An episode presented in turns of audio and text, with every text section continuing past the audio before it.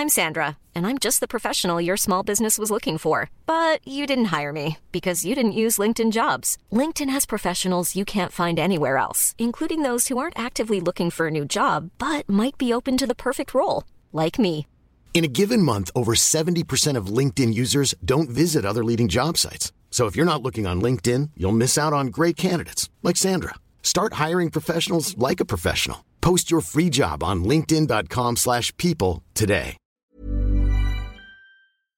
Cette émission vous est proposée avec la fringante participation de Boris the Spider, Florian Blanc, Gilles Cazot, Web of Mars, Bazou42, David Guyat, Juba, Sébastien Lecoustre, Lyodan 972 et Kevin Mathieu. Bonjour à tous et bienvenue sur le Rendez-vous Tech, l'émission qui explore et qui vous résume de manière compréhensible toute l'actualité tech, internet et gadgets.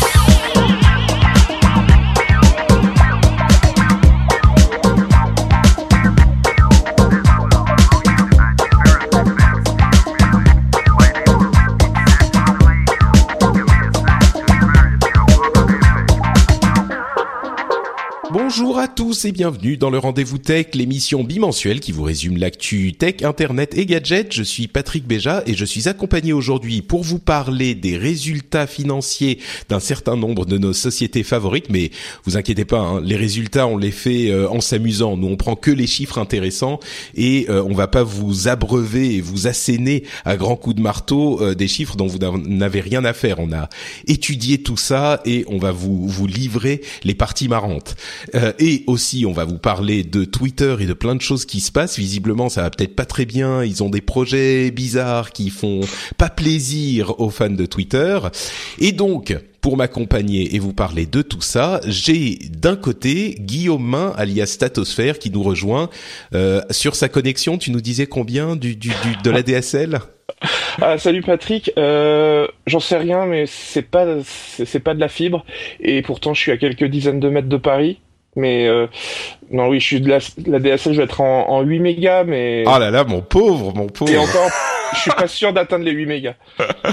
Et, et de l'autre côté, ce rire explosif que vous entendez, c'est celui de Stéphane Le Boisselier, euh, qui lui, du t'es où T'es dans les Vosges, c'est ça? Non, dans les Landes, Ah bon, mais pareil, c'est pas au bord de l'océan, tranquille, tu vois. Et toi, tu es euh, en, en VDSL 2, c'est ça? Ouais, un full VDSL 2, donc 98 MB en réception, 25 en émission, là, ça, ça Oh va. là là. Et là, Gu- Guillaume se décompose. Bon, Ah bah oui, non mais tout, c'est- non mais c'est un comble, hein. C'est un comble. Mais ça, euh, ça se vérifie dans plein de petits villages français. euh, Enfin, Oui, bah écoute, euh, moi je vais vous mettre tous les deux tout de suite d'accord, puisque depuis mon installation Finlande, oui ça y est d'ailleurs, premier ren- rendez-vous tech euh, depuis la Finlande. Euh, je suis donc en Finlande pour un petit moment, comme je l'avais expliqué.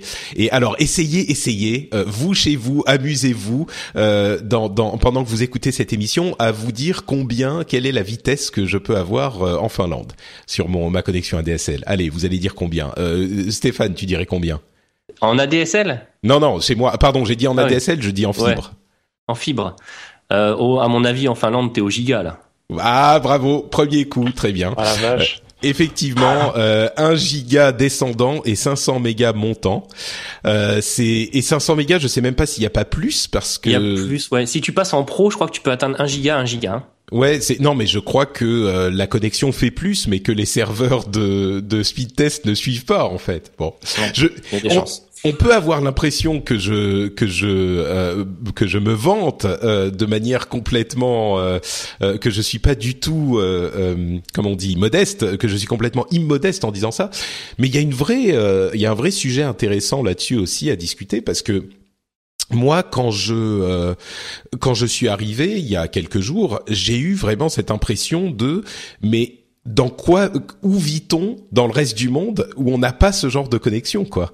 Parce que C'est- rigolo parce qu'à chaque fois que je viens dans le rendez-vous tech, en fait, on parle de connexion internet, on parle de, de débit ADSL et VDSL, etc. C'est rigolo. mais Parce que vrai- le dernier, on avait déjà parlé, je sais pas si tu te souviens, et euh, t'avais parlé de la, de la ferme de caribou, je sais plus quoi. qui oui c'est ça euh, c'est vrai qu'on avait déjà parlé bande passante et, et je, te, je te disais que moi déjà en 96, euh, quand j'étais euh, encore un, un jeune étudiant, euh, on tapait toujours sur les Finlandais pour aller pour aller télécharger des trucs et tout à l'université parce que c'était déjà eux qui avaient la plus grosse bande passante.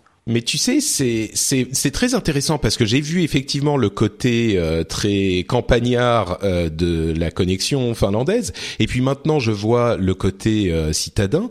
Et accessoirement, il y a aussi des connexions en 4G illimitées pour 30 euros à 75 down, 30 up, tu vois. Donc ce qui est vraiment intéressant, c'est que le ce qu'on nous ressort toujours. Ne pleure pas.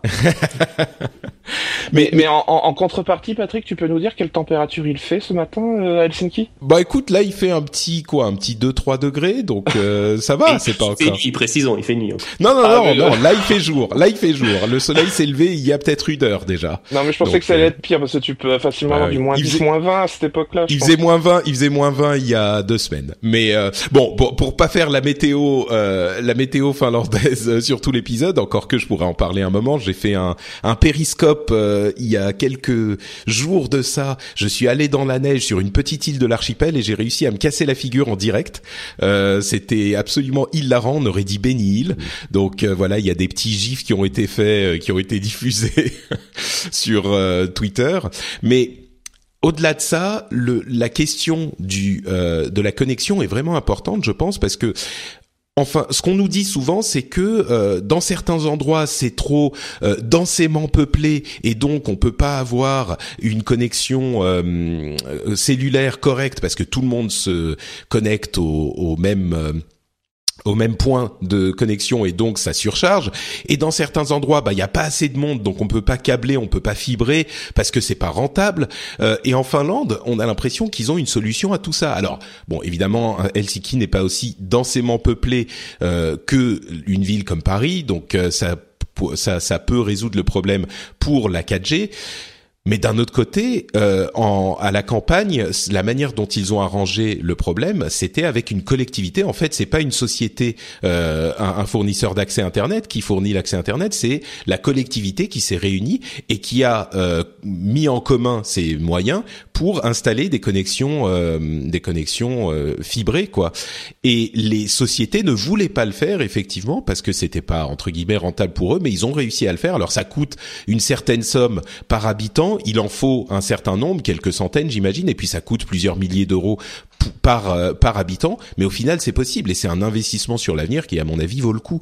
Donc c'est vraiment intéressant de voir qu'il y a des pays où ils trouvent des solutions. Peut-être que les conditions sont particulières et puis peut-être qu'il fait tellement froid qu'ils ont envie de pouvoir rester chez eux tranquillement avec la connexion.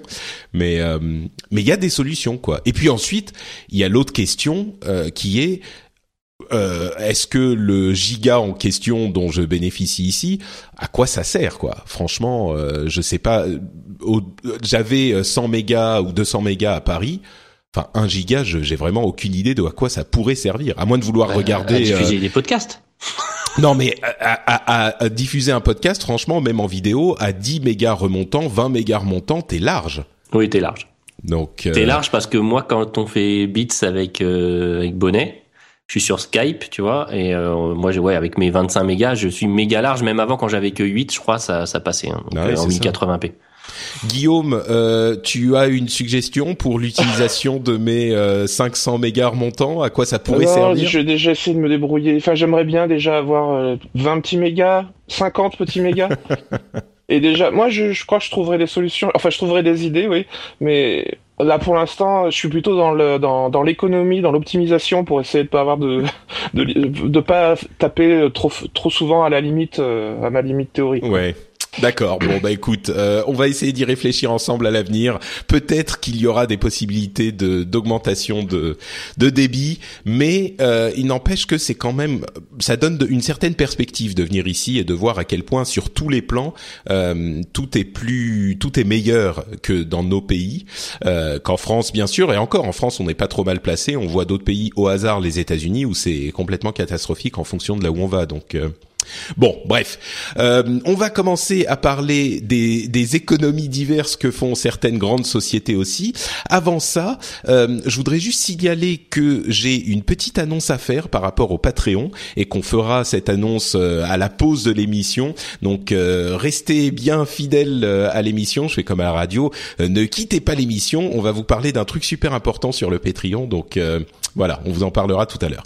Mais commençons avec les résultats et donc les chiffres qu'on a un petit peu retenus de ces résultats annoncés pour bah, le trimestre et en fait l'année euh, dernière euh, de pour les différentes sociétés. Alors on a Facebook, Google, Apple, Microsoft, Yahoo, etc.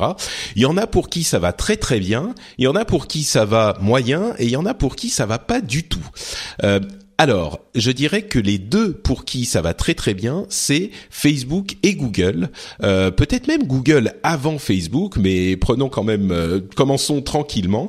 Les chiffres que j'ai retenus, moi, sur Facebook, c'était euh, d'abord l'augmentation du revenu dans les, le monde euh, en voie de développement. Dans les pays en voie de développement, on a une augmentation de, euh, de, de, de, revenus de 30%.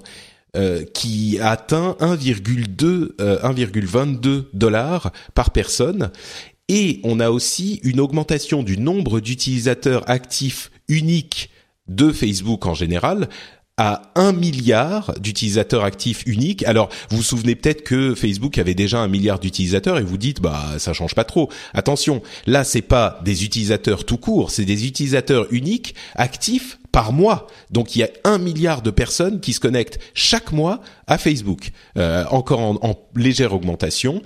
Euh, et puis aussi l'autre chose qui m'a marqué, c'est euh, le fait que WhatsApp, euh, qui est euh, également une, euh, une propriété de Facebook, attendez que je dise pas de bêtises, oui bien sûr. A, a, a, également atteint un milliard de, de de attendez d'utilisateurs. Donc je suis je j'ai un un un petit moment de d'attaque euh, cérébrale. Euh, oui, WhatsApp a bien été acheté par Facebook. Je suis oui pour 16 euh, pour très très très très cher en 2014. Oui. Non non, j'ai eu un moment où je doutais. Euh, et on a bien sûr Instagram qui est aussi un milliard d'utilisateurs. Donc enfin, c'est le club des 1 milliard, c'est assez incroyable. Facebook tout va bien, c'est la vie en rose pour Facebook? Alors, euh, tout à l'heure, tu parlais de, tu, parlais de la, la, fibre et de la manière dont on pouvait l'apercevoir euh, à l'étranger. En fait, il y a un truc que j'avais pas réalisé par rapport à WhatsApp, c'était à quel point c'était utilisé à l'étranger et à quel point c'était très peu utilisé en France. Ouais. Et c'est vrai que je m'en ai, je, je dois confesser qu'il y, a quel, il y a encore quelques semaines, j'avais du mal à comprendre l'utilité de WhatsApp. Puis je suis allé à, à Londres et à Amsterdam et d'un seul coup, ça m'a, ça m'a paru évident lorsque je me suis rendu compte que les SMS illimités étaient une sorte d'exception française. Et donc, après, envisager que le milliard d'utilisateurs pouvait avoir été atteint avec WhatsApp, je l'ai compris avec, euh, avec cette information-là euh, à ma connaissance. C'est vrai que les Français ont été un petit peu plus réactifs que d'autres euh, que d'autres euh, fournisseurs d'accès, enfin d'autres pays, et que euh, ici les SMS illimités, c'est arrivé finalement parce qu'on avait tous ces systèmes de messagerie instantanée qui sont de toute façon illimités parce qu'ils passent par les, la data et que ça consomme tellement peu qu'avec même avec nos limites, bah c'est c'est pour les messages c'est illimité.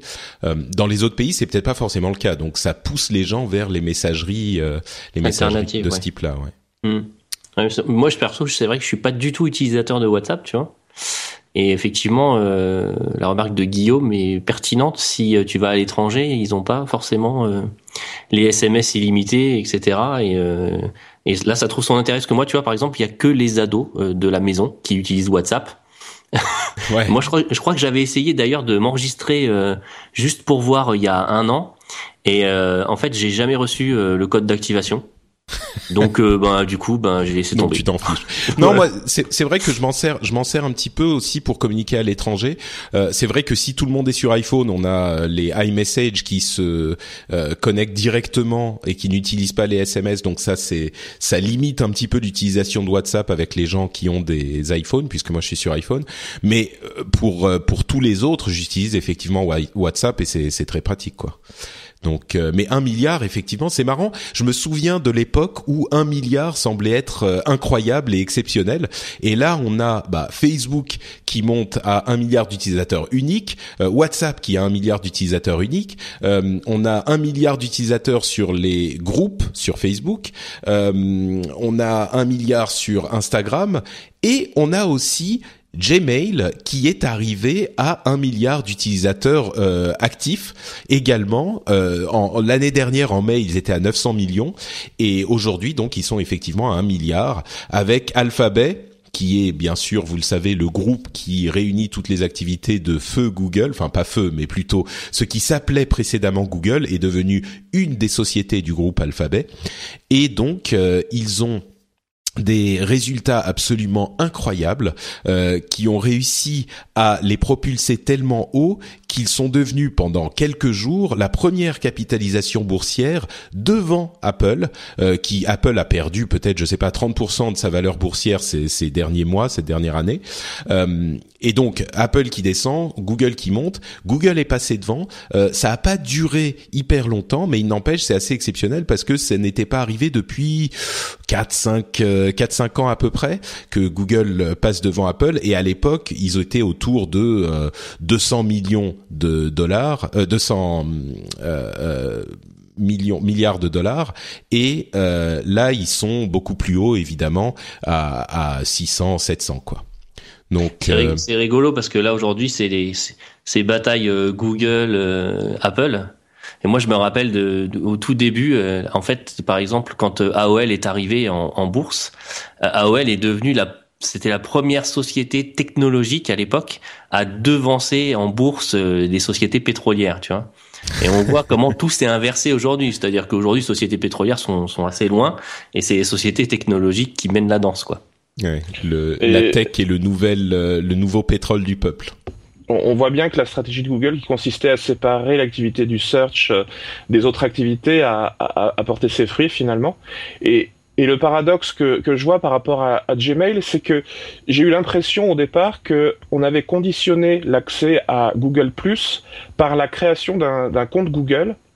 Et j'ai la sensation qu'il s'est passé l'inverse, c'est que c'est euh, la consolidation, enfin c'est le fait d'avoir incité les gens à s'inscrire à Google qui a fini par en réalité consolider la pénétration de, de Gmail. Évidemment, ça a également consolidé euh, la pénétration de YouTube, de Maps euh, et sans doute de Chrome. Mais au final, euh, Google Plus c'est quelque chose qui ne marche pas vraiment, et c'est Gmail qui en retire euh, tous les bénéfices en termes de, nombre d'utilisateurs.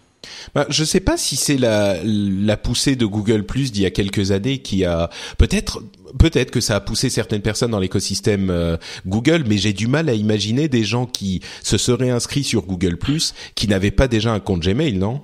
Mais ce que je veux dire, c'est que ça a créé une, sorte de convergence et que l'utilisation de YouTube, Maps, Chrome et donc Google Plus a poussé à consolider en fait euh, la pénétration de, Gmail. C'est en fait c'est le passage obligé de Gmail. Euh, les gens ont, envie d'utiliser YouTube, mais je suis pas sûr qu'ils aient vraiment euh, l'envie d'utiliser Gmail. Et en fait, le fait d'avoir eu à, à s'inscrire sur YouTube les a poussés, enfin. Forcément à s'inscrire euh, sur Gmail. Ouais, c'est-à-dire Ah, que après, c'est il y a le Android. compte- hein. Pardon, Oui, le- Patrick. Pardon, oui, le compte, euh, en fait, le compte Google, c'est une adresse Gmail. euh, T'as raison, Guillaume. Au final, euh, bon, Ah. là, c'est des utilisateurs actifs, donc ça veut dire qu'ils utilisent activement Gmail et pas les autres services. Mais c'est vrai que ça a peut-être poussé les gens parce que le compte Google, euh, c'est vrai que c'est une adresse Gmail, c'est pas une adresse, euh, une adresse, euh, enfin, un, un nom d'utilisateur, c'est une adresse vraiment de Gmail. Et tu dis Android, Stéphane, effectivement. Oui, ouais. voilà, parce que quand même, quand tu t'inscris sur sur Android, on, on t'incite gentiment quand même à t'ouvrir une adresse Google, mais qui est une adresse euh, Gmail, hein, comme Guillaume disait. Et au final, euh, voilà. Et puis après, ben tu veux te connecter à YouTube et mettre des likes, etc. Faut mieux être connecté, etc. Donc c'est vrai que ça, du coup, ça, du coup, ça pousse. Hmm. Et puis c'est plus en bêta. Oh, ça fait un moment quand même. Ils sont restés en bêta pendant plusieurs années quand même. Hein. Après Ouais, c'est 25 vrai. ans de bêta, non. Et, et l'autre l'autre aspect que je voulais euh, souligner, euh, c'est un chiffre qui m'a amusé par rapport à, au nombre d'heures de vidéos vues par jour. Donc en fait là, je vais parler de Facebook et de Google en même temps. En fait, on nous annonce que sur Facebook, 100 millions d'heures de vidéos sont regardées par jour. Est-ce que vous avez idée de ce que 100 millions d'heures représentent? Non, vas-y, dis-nous. En fait, 100 millions d'heures, c'est 11 millénaires. C'est-à-dire tous les, tous les jours, euh, la partie de l'humanité qui va sur Facebook consacre 11 millénaires de son temps chaque jour à regarder des vidéos. Alors, je suis désolé, hein, mais si Patrick il met euh, de l'autoplay sur French Spin euh, sur ses podcasts et puis ça enchaîne directement tous les, les podcasts de la Terre derrière, il va faire, euh, il va faire ça aussi. Hein. C'est vrai Alors, que justement, ce que je voulais dire, c'était que après, il y a le CEO de Google, la Sundar Pichai, qui a voulu contre-attaquer sur le sujet suite à l'annonce de Facebook. Et en fait, il a tenu à rappeler deux choses. D'abord, que les vidéos de Facebook, effectivement, elles sont en autoplay. Donc en gros, si la vidéo apparaît plus de plus de 3 secondes dans le flux, alors ça, ça déclenche une vue. Et ensuite, il a tenu à souligner que YouTube totalise lui plusieurs centaines de millions d'heures. Et en fait, si on j'ai cherché un petit peu, on a une estimation datant de juillet 2015 qui fait état de 500 millions d'heures, soit 57 millénaires par jour.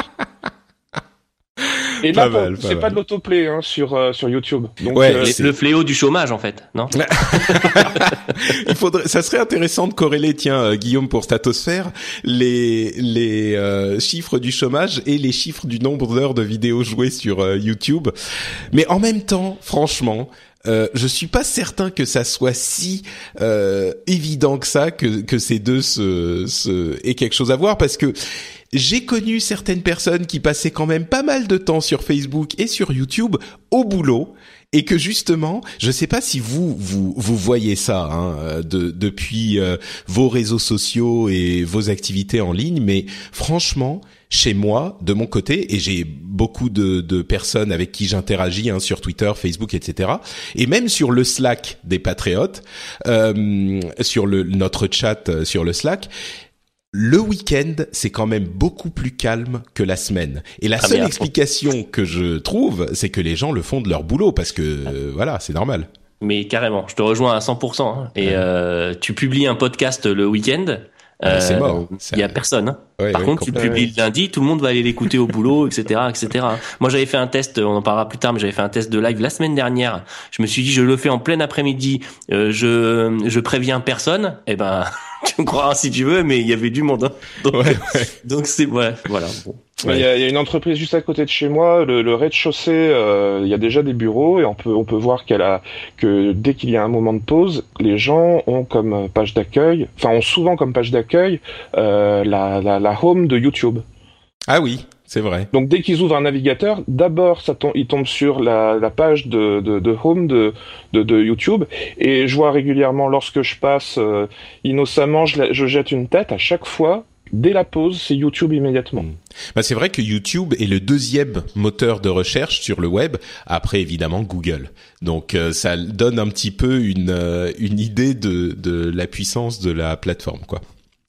Euh, on parlait justement du fait que Google, enfin, pardon, Alphabet avait passé Apple en capitalisation boursière. Eh bien, euh, les résultats d'Apple, là, on, avait donc des succès phénoménaux pour Facebook et, Google.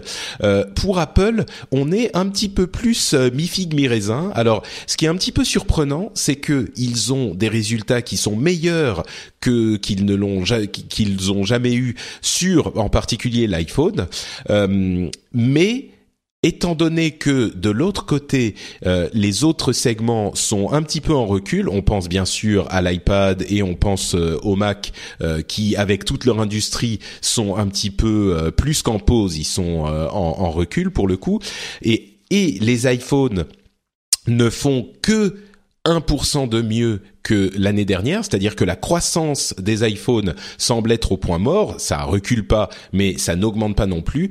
Eh bien, euh, les les analyses ne sont pas super bonnes, d'autant plus que même si on a des projets, on entend parler bien sûr de la voiture Apple et puis de ce qu'ils explorent dans la réalité virtuelle, la possibilité qu'ils même produisent leur propre série. Moi, je me dis racheter Netflix, ça sera plus rapide, mais bon, euh, etc. Ils ont la possibilité, ils étudieraient la possibilité de euh, construire construire un, un, moyen de paiement sur leur application News euh, qu'on n'a pas encore en, en France, euh, si je ne m'abuse. Euh, bref, les, les, les iPad Pro se vendent pas mal, mieux que la Microsoft Surface d'après ce que ce qu'on entend chez IDC. Mais bon, bref, tout ça est un petit peu mi figue mi raisin comme je disais. La montre Apple, l'Apple Watch n'est pas n'a pas été un succès incroyable non plus tout ça fait que, eh ben, c'est pas la fête pour Apple. C'est pas la catastrophe non plus, hein, bien sûr. Euh, quand on dit c'est pas la fête pour Apple, il faut mettre ça en perspective. mais c'est pas non plus super la fête au niveau boursier. Hein, c'est de ça qu'on parle. Ça. Donc bon, ça vous inspire quelque chose, c'est cette analyse d'Apple? Bah moi, quand je vois la, les 60 euros de réduction que tu as euh, à la Fnac en ce moment sur l'Apple Watch, tu vois, je me dis que soit l'Apple Watch 2 arrive, soit effectivement ils ont du mal à en vendre. Ouais. C'est vrai que 60 euros sur un produit Apple qui coûte au quoi 300, 400, 500 euros. Euh, ouais, bah là au lieu de 449, si t'es euh, adhérent, tu l'as à 381,66. Euh, Et tu vas l'acheter? mais c'est du jamais vu. Bah, alors moi, ça fait un, un, long moment que je me tâte pour l'acheter. Tu sais que je développe des apps aussi, et c'est vrai qu'au bout d'un moment, le simulateur c'est un peu euh, rébarbatif. Donc il faut un device. Donc euh, voilà, je j'attendais une, une opportunité comme ça pour euh, l'acheter. Je vais l'acheter, sauf si il y a la il y a la 2 qui arrive très prochainement et que du coup je serai bloqué. Mais ouais, ce qui a priori pas. Or, remarque, on a entendu des, des hypothèses d'une euh, Apple Watch S, c'est-à-dire avec un petit, une petite accélération. Euh, ouais. Un petit, un petit, un petit upgrade. Après, c'est vrai que ça stagne sur le marché de l'iPad. Bon, la Surface se vend pas plus, donc c'est plus le marché de la tablette qui se porte pas super bien en ce moment. C'est vrai, on a 10% de, manière de réduction euh, sur les ventes de tablettes cette année. Ouais. Après, euh, j'ai envie de dire, messieurs, innovez, redonnez, donnez-nous envie de changer de tablette, quoi. Mais, ouais, Guillaume, pardon. Par, par rapport à la tablette, euh, en fait, euh, je me demande si, enfin, c'est évident, le, marché de la tablette euh, s'effondre un petit peu, mais je pense que maintenant toute l'ambiguïté est de savoir les, les, mots qu'on utilise, parce qu'en fait, entre le smartphone qui se, entre la, la tablette, je veux dire, qui se démocratise, et les laptops qui ont tendance à revenir vers un format plus petit et détachable du clavier on se retrouve avec une sorte de convergence où ça devient de plus en plus difficile de faire euh, la, distinction entre les trois entre les trois types de produits. Et euh, j'ai cette sensation que si euh, la tablette perd, perd du terrain, c'est en partie également à cause de ça. Ouais, Après, essaye de choisir entre un Surface Book et une Surface Pro 4, tu vois. Enfin, c'est compliqué, hein. C'est sûr. Mais là, c'est des, c'est des produits un petit peu particuliers. Par contre, là où je te rejoins, euh, Guillaume, c'est sur le fait que, évidemment, le fait que les téléphones s'agrandissent euh, fait que les gens ont peut-être moins l'utilité d'une tablette, euh, c'est certain.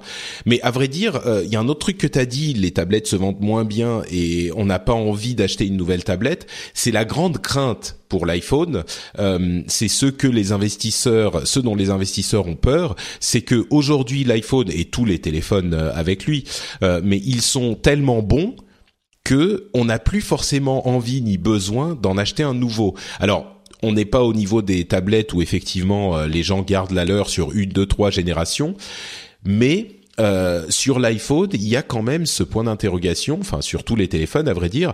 Euh, oui, ils vont nous ressortir une euh, fonctionnalité supplémentaire, on entend parler de double appareil photo, de ce genre de trucs.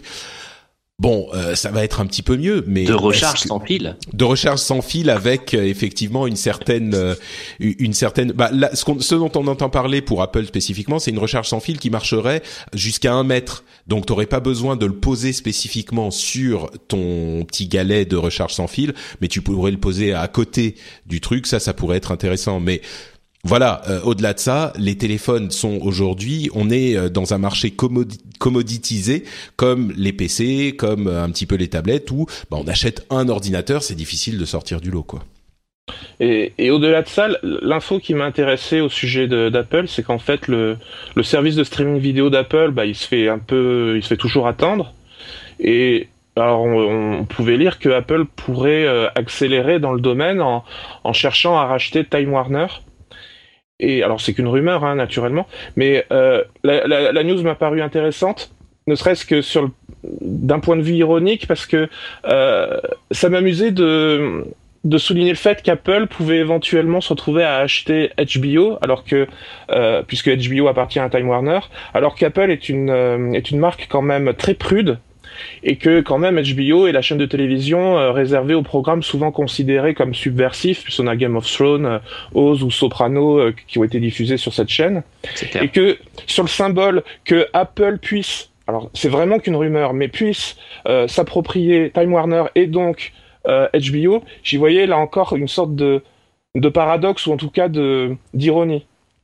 Ouais, dans une certaine mesure, mais en même temps, tu sais, ils ont pas hésité à aller s'acheter Beats euh, audio et avec euh, Dr Dre, qui est pas non plus le, le rappeur le moins, euh, comment dire, le plus sage de l'histoire.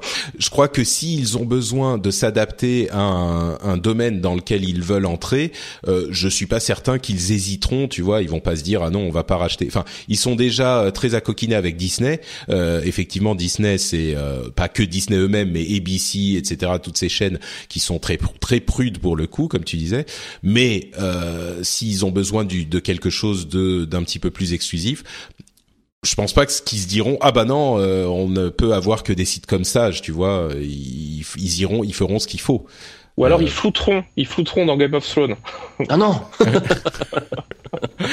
non non mais je suis d'accord euh. les ouais. décapitations ouais, ils vont flouter ouais Mince. oui c'est c'est très c'est ça serait intéressant de voir un Game of Thrones euh, flouté on a eu des chiffres sur Apple Music parce que j'ai pas vu grand chose passer moi. Euh, oui, il y a eu quelques chiffres sur les la, les abonnements. Euh, qui était correct en fait, qui commençait à, je crois qu'on était à 10 millions d'abonnés, quelque chose comme ça, alors que euh, Spotify est à, euh, je sais plus 40-50 millions, je me souviens plus spécifiquement des chiffres, mais euh, mais donc bon, euh, c'est pas non plus l'explosion incroyable, mais le service n'est pas foncièrement meilleur que d'autres services similaires. Donc bon, ils ont fait leur petite place, qui est pas surprenant, mais sur Apple Music, je crois qu'il était clair que c'était euh, l'idée était d'arriver à suivre la tendance euh, plutôt que de, de, de faire une euh, récupération totale du marché. Donc, oui, non, mais après le service est, est pas mauvais, puis c'est quand même eux ah bah qui, avaient, qui avaient lancé l'abonnement famille, tu vois. ouais, ouais, tout à fait. Ouais. Voilà. Donc moi j'ai les deux, hein. j'ai Spotify et Apple Music. Du coup, des fois je m'amuse à comparer. Mais euh, mais non non. Après, moi je, trouve le service plutôt bon. Je crois que Spotify ouais. de toute façon maintenant a aussi lancé son offre euh, familiale. Bah je sais que Google l'a fait. Euh, Spotify, je sais pas, moi je l'utilise. Oui, mais il y avait déjà un service à deux, enfin une offre pour deux personnes chez, chez Spotify, mais de toute façon ils doivent suivre, euh, j'imagine quoi. Oui, ils suivent. Euh, maintenant, on passe euh, chez Microsoft. Euh, chez eux aussi, ça va comme ci comme ça. Alors, euh, on, on, voit spécifiquement la Surface qui va encore mieux que l'année dernière. Bon, ça représente 1 milliard et 350 millions d'euros de, de, dollars de vente. Euh, la Surface, c'est pas mal, 30% d'augmentation. Donc, par contre, Windows Phone, je vais même pas parler de Windows parce que Windows, bon bah, on sait, ça va, ça se porte bien. Il vous oblige à passer à Windows 10, donc vous passez à Windows 10. Mais sur Windows Phone, par contre, c'est quand même euh, très très sombre comme euh, perspective. On a 50% euh, de chute de revenus par rapport à l'année dernière. Ils n'ont vendu que 4,5 millions de téléphones Lumia sur le dernier trimestre. C'était franchement pas pas énorme du tout et ils ont comment dire il y a, bah, par exemple, tiens, pour illustrer, euh, notre ami Cassim euh, a publié un article sur, euh, c'était quel site? C'était Frandroid, voilà. pardon, enfin Frandroid, Frawin le, de Humanoid dix ans euh, avec un, un, tout petit poil de provoque. Euh, Microsoft ne croit plus en Windows Mobile, mais tout va bien. C'était le titre de son article et il explique pourquoi. Euh, bah, en fait, euh, Windows Mobile euh, c'est hyper compliqué pour Microsoft et c'était assez intéressant de voir les réactions à son article dans les commentaires parce que il y a une telle évidence qu'il y a un problème avec Windows Phone euh, que ça me paraît être un exercice en, en je sais pas en prestidigitation que de, de vouloir ne pas le voir. Et malgré ça, il y avait effectivement dans les commentaires euh, beaucoup de gens qui disaient ah n'importe quoi, Microsoft ou Windows Phone super génial machin. Et euh, enfin je sais pas, moi ça m'a frappé. Euh, 4,5 millions de d'appareils Lumia vendus le au dernier trimestre c'est enfin ça ça va pas quoi. C'est c'est un gros problème pour Microsoft. Euh, euh, 50% de chute de revenus sur Windows Phone. Enfin comment ne pas comprendre que que c'est un gros problème et que du coup Microsoft ne peut pas euh, continuer comme ça sur euh, à jeter de l'argent par les fenêtres? Oui ils peuvent pendant quelques temps mais là ça fait déjà des années. On avait Windows Phone 7 puis puis Windows Phone c'était le 8 je crois et maintenant avec Windows 10 qui a été adapté et ça prend pas. Donc euh, non, ça prend pas. J'ai du, du mal à comprendre pourquoi, moi. Hein, ouais. Attends, Guillaume et puis après. Ce que, euh, ce que, ce que souligne euh, l'article, c'est surtout le, le, le, gros gros manque d'application euh, euh, de, de, de l'écosystème Microsoft. En tout cas, j'ai cette sensation-là. Et ce que je trouvais intéressant dans l'article, c'est qu'il euh, insiste sur une sorte de, de, de, paradoxe. Encore une fois, c'est que on incite puisque puisque Microsoft incite les possesseurs de téléphones euh, non, je prends le, problème à l'envers. Ce que je voulais dire, c'était que comme il y a assez peu d'applications dans l'écosystème, Microsoft euh, essaye de proposer ces applications sur d'autres plateformes. Donc, on se retrouve avec du Office, par exemple, euh, sur euh, sur iPhone et sur téléphone Android. Et finalement, euh, le moyen que Microsoft trouve pour, pouvoir pénétrer le marché, c'est de proposer ces, ces applications sur des plateformes concurrentes. Or, c'est justement un problème de, de manque d'application qui se pose pour Windows Phone. Donc c'est vrai que c'est paradoxal. Ouais, ouais, ouais, tout à fait. C'est effectivement, bah, c'est la politique de Satya Nadella qui dit on veut être présent partout parce que si important, c'est que vous utilisiez les services Microsoft et finalement sur quoi vous, vous les utilisez, bah, c'est pas, c'est pas si important que ça. On s'en fiche. Mais, euh, mais oui, c'est, moi j'ai l'impression qu'il a pris cette direction parce qu'il a bien senti que finalement, bah, les Lumia, euh, c'était risqué de parier qu'ils allaient décoller. Enfin, les Lumia, les Windows Phone, c'était risqué de parier qu'ils allaient décoller et que s'ils attendaient de voir si ça décollait sans se lancer sur d'autres plateformes euh, plus sérieusement, eh ben ça risquait d'être trop tard et de mettre la société entière en danger. Alors que maintenant, oui, effectivement, Windows Phone, bah comme ci comme ça, même euh, plutôt comme ça que comme si. Euh, mais pourtant, Microsoft, bah, c'est pas grave parce que Microsoft, ils sont euh, remontés très euh, clairement dans le cœur et dans les applications de, de, de beaucoup de gens, et donc, euh, bah, ça va, ils survivent quoi. Euh, Stéphane, pardon, je t'avais interrompu. Oui, euh, non, mais moi, je, enfin, je disais que j'avais un, alors, enfin, non, j'ai un peu de mal à comprendre. Sur le plan technique, j'ai un peu de mal à comprendre. Après, sur le plan du marché, c'est un, c'est un autre problème. Mais mais euh, le, dernier Windows Phone est, un, est plutôt un bon produit. Windows Phone a, toujours été pour moi un bon produit, assez, assez, assez innovant euh, en termes d'ergonomie, etc. Euh, je pensais moi aussi effectivement que les Lumia allaient décoller un peu plus avec euh, ben, les apps universelles euh, grâce à Windows 10, euh, avec Continuum, etc. etc. on y a tous cru. Hein. On y a tous cru. Finalement, ça décolle pas. Alors, est-ce que c'est parce que le marché est trop installé? Moi, je, moi, j'y crois pas au manque d'app, tu vois, parce que au final, les, les gens, ils utilisent je sais plus, il y avait eu un sondage qui avait été fait. Il y a genre 5 ou 10 apps qu'ils utilisent. Mais ouais, voilà, en moyenne. Et les 5 ou 10 apps qui sont les plus utilisées, elles sont sur Windows Phone. Alors même si elles ont manqué pendant pendant longtemps. Donc je, je sais pas, je pense que c'est, enfin, le, le marché. C'est pas ça qui attire les, les gens. Enfin, euh, sur le long terme, oui, tu, tu, tu as envie d'utiliser les applications les plus communes, mais sur, euh, sur l'effet mode, euh, ce qui marche énormément sur iPhone et sur Android, c'est toutes les applications qui vont peut-être avoir une durée de vie de quelques semaines ou quelques mois. Et si tu regardes ton téléphone et puis que tu te rends compte que cette application-là, qui est certes peut-être pas très intéressante sur le long terme ou pas très importante, si tu l'as pas, bah t'as un côté déceptif à court terme. C'est vrai que si tout le monde parle d'une app qui est cool euh, en ce moment et que tu veux essayer, euh, oui, sur le long terme, tu utilises peut-être Facebook, WhatsApp euh, et Twitter et voilà, et encore pas forcément Twitter comme on va le voir, mais mais il n'empêche que sur le moment, ouais, je crois que tu as raison Guillaume, c'est c'est frustrant si tu peux pas aller voir du côté du truc dont tout le monde parle quoi. Après, il y a un autre problème. Là, je, je vous parle, je suis sur Windows 10. J'imagine que vous aussi, la plupart. Et, et qui télécharge des apps sur le store? Qui a envie d'acheter des apps sur le store de Microsoft? Ah bah moi j'ai jamais téléchargé une app sur Windows 10, hein, je crois. Enfin une app euh, sur le store, oui c'est sûr. Moi j'ai mais... dû en télécharger une ou deux qui étaient hyper plantogènes et du coup bah je, je ne l'ouvre plus quoi. Mais ça c'est pareil sur le, le store Mac. Hein. Moi je télécharge jamais d'app sur le store Mac, peut-être ah, un tout petit peu plus, mais plus moi. Ouais. Plus quand même, ouais. Hmm, peut-être. Bon, euh, maintenant passons du côté de, de ceux chez qui ça va pas du tout, du tout. Euh, et là, on n'a pas forcément besoin de détailler dans dans les dans toutes les sous toutes les coutures. Euh, il y a Yahoo et je vais mettre aussi LinkedIn euh, qui est pas en super bonne position. Euh, Yahoo et alors on en a parlé depuis très longtemps. Ils arrivent pas à s'en sortir. Ils font des trucs corrects, mais ils sont en train de très lentement glisser vers l'oubli.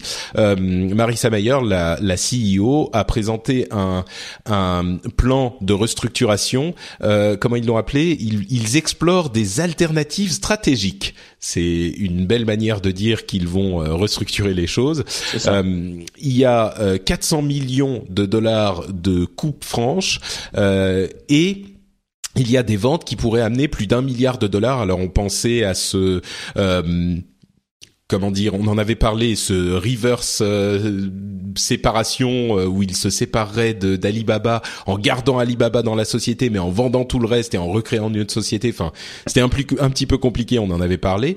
Euh, ils vont se débarrasser de 15% de leur staff, fermer 5 bureaux dans, dans, dans, enfin, à l'international. bon, en même temps, les revenus montent un petit peu ce que j'en retiens, euh, c'est que Yahoo reste une société qui peut être euh, non seulement sauvée, mais qui reste euh, intéressante. Mais la, la, la sauvegarde de Yahoo ne va pas venir par les produits ou par l'innovation, mais va venir par une restructuration financière. Euh, ce qui n'est pas, ça peut paraître un, ça peut être un, un, gros mot quand on dit ça. On se dit ah voilà, c'est les gens de Wall Street qui sont assis à leur bureau en acajou et qui jouent avec les, les, les pions des sociétés. Oui, il y a un peu de ça bien sûr, mais en même temps, ça peut fonctionner. On connaît beaucoup de sociétés qui se sont réorganisées, qui se sont restructurées de cette manière et qui ont réussi à devenir des acteurs euh, importants de leur marché, peut-être pas aussi excitants que les, la tech consumer comme euh, je sais pas Apple, Microsoft, Google, mais on pense par exemple à euh, IBM, c'est l'idée qui me vient en tête. Ils se sont séparés petit à petit des euh, des domaines dans lesquels ils avaient du mal, et aujourd'hui c'est une grande société euh, qui fournit des services et du matériel aux entreprises, enfin surtout des services, et qui fonctionne très bien. IBM s'est sauvé grâce à ça. Alors évidemment Yahoo ça se passera différemment. Ils vont pas se mettre à fournir des des services IT et, et des SS2I, enfin des services de SS2I, mais il pourrait, euh, ça veut pas dire s'ils se restructurent de cette manière que euh, se forcément qu'ils se démantèlent et qu'ils vont se vendre en petits bouts. Ça pourrait permettre à chaque élément, à chaque partie, de euh, survivre dans le domaine qu'elle connaît, quoi. Oui, non, mais après, c'est vrai qu'IBM, ils avaient su rebondir à l'époque euh, quand tu as des des lois et des enfin et des, des choses de type BAL 2 etc qui sont arrivées où on demandait aux entreprises d'avoir euh, des plans de secours informatiques et assurer la continuité de service. IBM ils ont rebondi ils ont tout de suite ouvert des data centers proposé des solutions etc plus comme tu disais services SS2I et effectivement, avant, ils étaient pas bien, quoi. Donc, euh, bon, Marissa, en même temps, elle a pas trop le choix. Hein, faut qu'elle se bouge parce qu'elle est un peu sur la sellette en ce moment. Donc, mm. elle est un peu obligée de trouver des solutions de toute façon, quoi. Euh, après, moi, ce qui me surprend, c'est pour, le grand public, Yahoo, qu'est-ce que c'est euh, C'est essentiellement un, portail rempli, voilà, rempli de news plutôt orienté people, faut, faut admettre, et un moteur de recherche sans véritable valeur ajoutée. Et ce qui me surprend, c'est qu'ils ne savent pas les, utilisateurs ne savent pas que Yahoo, c'est également Flickr et Tumblr, par exemple, qui sont quand même deux, deux plateformes beaucoup utilisées. Alors, c'est également Alibaba pour le B2B, c'est important. Mais je trouve que c'est dommage qu'ils ne parviennent pas à inculquer euh, le culte de la marque en quelque sorte. Et Yahoo avait fait des acquisitions, euh, euh, parfois on se demandait ce qu'ils allaient pouvoir en faire, mais par exemple ils avaient racheté Delicious à l'époque, c'était c'était un service de, de bookmark. là, tu nous rappelles, tu nous ramènes euh, à notre jeunesse lointaine. Ouais. là, c'est 2005. Ouais. Puis euh, ils en ont rien fait du tout et ils l'ont revendu aux, aux, anciens fondateurs de, de YouTube en, en, 2011. Et puis ils en ont rien fait. Euh, et on, on, se dit, enfin. Je sais que par exemple les utilisateurs de Flickr ont très peur que euh, un jour YouTube, Yahoo décide de dire bah Flickr termine et on coupe. Et bah j'irais même Ouais, pardon, je te laisse finir. Non, voilà, c'était. Bah, j'irais même plus loin. Euh, T'as tout à fait raison de dire. Euh, il y a des gens qui m'appellent, excusez-moi. Euh, T'as tout à fait raison de dire que euh, ils ont des propriétés qui ont une certaine valeur et de mentionner ben, celles qui dont on se souvient souvent, c'est-à-dire euh, Tumblr et Flickr. Mais là aussi, alors pour Tumblr, ils ont été obligés de euh, euh de, de euh, comment on dit euh, write down une partie de la valeur de 230 millions, donc ça veut dire d'abandonner une partie de la valeur. Ils avaient payé un milliard en 2013 et bah là voilà, ça vaut quand même beaucoup moins. Donc ils en ont rien fait et c'est un petit peu le problème de Yahoo. Ils n'ont pas de vision stratégique commune et il y a quelques années ils allaient, euh, euh, il fallait, euh, je sais pas si vous vous souvenez, mais l'ancien CEO de Yahoo s'était dit, on a des propriétés euh, médias, on a du contenu euh, avec notre page d'accueil et puis peut-être avec Tumblr qui est un, enfin Tumblr c'est Marissa Mayer qui l'a racheté, mais avec différentes propriétés qui font du contenu, on va se concentrer. Excusez-moi, il y a des gens qui veulent absolument me parler, mais vous savez ce que je leur dis? Moi, je leur dis non, je fais le rendez-vous tech. Euh, et j'ai mis en silencieux, donc ça sera bon. Euh, donc, ils voulaient se transformer en transformer Yahoo en société de contenu. Et euh, à ce moment, le board de Yahoo a dû prendre une décision. Est-ce qu'on va aller dans cette direction ou est-ce qu'on va faire autre chose? Et ils ont choisi de débaucher Marissa Mayer de Google. Euh, et donc, c'était vraiment, euh, ils se sont dit, on va aller dans une autre direction, on va continuer dans la direction où Yahoo a été imaginé à la base, c'est-à-dire euh, tech. Internet consumer. Et visiblement, ils n'ont pas réussi à trouver de vision stratégique cohérente pour faire de ce tout quelque chose qui soit, qui ait une certaine valeur commune, que les, les parties euh, du tout forment un tout plus, euh, qui ait plus de valeur que c'est l'ensemble de ces parties. Et, bah, ils n'ont pas réussi. Et on le disait avec Flickr et avec Tumblr aujourd'hui, on a peur pour eux, quoi. Les utilisateurs, euh, bon, Tumblr, il continue à faire ce qu'il fait de son côté, euh, mais Flickr, euh, beaucoup de gens se mettent à arrêter de l'utiliser justement parce qu'il évolue plus depuis des années, et puis on se dit, on sait pas où ça va. Ils ont peur. Ouais, ils ont peur, ouais, c'est clair, ils ont peur. Après, Yahoo, moi, je sais pas à quel moment ça a tourné vraiment, parce que je sais pas si tu te rappelles dans les années 2000, euh, t'avais euh, ton adresse mail chez Yahoo, potentiellement Yahoo Messenger, et ton moteur de recherche par défaut c'était Yahoo, quoi. Mmh. tu vois? Mais bah, ouais, Google. Hein. C'était c'était ma home euh, de par défaut pour le coup. Et ouais, et et et, euh, et au final c'est au final moi c'est ce que j'utilise chez Google quasiment le plus aujourd'hui, c'est-à-dire Hangout, tu vois, euh, Gmail et le moteur de recherche. Hmm. Donc à quel moment est-ce qu'ils ont perdu assez de valeur ajoutée pour que tout le monde se dise bah non, non on va aller chez Google, chez Google, tu vois. Bah c'est le moment où le moteur de recherche de Google a été plus efficace que celui de Yahoo. Euh, il y a eu un vrai choix technologique à ce moment. On se parle même pas de stratégique, mais euh, si vous vous souvenez, euh, Yahoo c'était un répertoire où il fallait, en fait, il, choisissait les sites qui étaient euh, affichés euh, principalement sur en fonction des sujets. Donc on choisissait les sujets et puis on avait une série de sites qui étaient presque choisis quoi. Google est arrivé, l'idée qu'on puisse faire une recherche dans l'ensemble du web à l'époque c'était un petit peu fou parce que le web commençait à grossir tellement que euh, c'était difficile d'explorer tout le web. Et au début, quand il y avait un nombre de sujets, c'est peut-être difficile de s'en rendre compte pour certains utilisateurs euh, qui sont un petit peu plus jeunes, mais au début, il y avait suffisamment peu de sujets traités sur le web pour pouvoir en faire une sorte de répertoire à la Yahoo. Mais ah quand le web est devenu trop gros et ça a grossi très très très vite, euh, c'était forcément le fait que Google donnait des résultats plus pertinents. Donc, euh, je crois que c'est à ce moment que là, ça a commencé à se, à s'enclencher. C'était début des années 2000, quoi. C'est vrai que je me rappelle moi mes tout premiers sites web que j'ai développés, donc dans les fin, fin des années 90 euh, tu allais référencer toi-même chez Yahoo. En fait, tu un formulaire et tu disais voilà, je viens de créer tel site web, donc tu donnais l'URL, tu, tu expliquais euh, voilà de quoi tu aujourd'hui tu fais dans tes robots TXT qui vont être euh, matchés tout seul. Enfin bon, même, si ça ça disparaît. Mais euh, mais voilà, c'est toi qui allais effectivement référencer ton ton site. On parlait pas du tout de référencement naturel, hein, c'était du manuel à l'époque. Ouais, c'était marrant. Et puis LinkedIn, euh, LinkedIn qui a perdu 40% de sa valeur boursière. Euh, D'une manière générale, on sent que les, les investisseurs euh, se, se, disent oui, euh, là on se calme sur les fameuses licornes, les unicorns euh, et les, les startups qui dépensent des, mille, des centaines de millions sans ramener une, un, un sou dans, pendant des années. c'est pas une explosion de la bulle, mais par contre c'est un atterrissage en douceur où euh, il y a un petit peu de raison qui enfin se euh, s'insinue dans la Silicon Valley, on a l'impression. Mais euh, mais bon, LinkedIn qui est pas du tout dans cette configuration, qui ramène de l'argent, mais le problème c'est qu'ils ont pas de perspective de croissance, on sait pas très bien où ils vont et et catastrophe quoi. C'est c'est la, la la chute de la capitalisation boursière. bon, LinkedIn continue à fonctionner tel qu'ils sont. Il y a toujours cette dichotomie entre besoin de croissance et valeur du service euh, qui est apporté aux utilisateurs euh, où il est difficile de dissocier les deux et de se dire est-ce que euh, le service vaut moins parce qu'il n'a pas de perspective de croissance, vaut moins, j'entends, pour ses utilisateurs.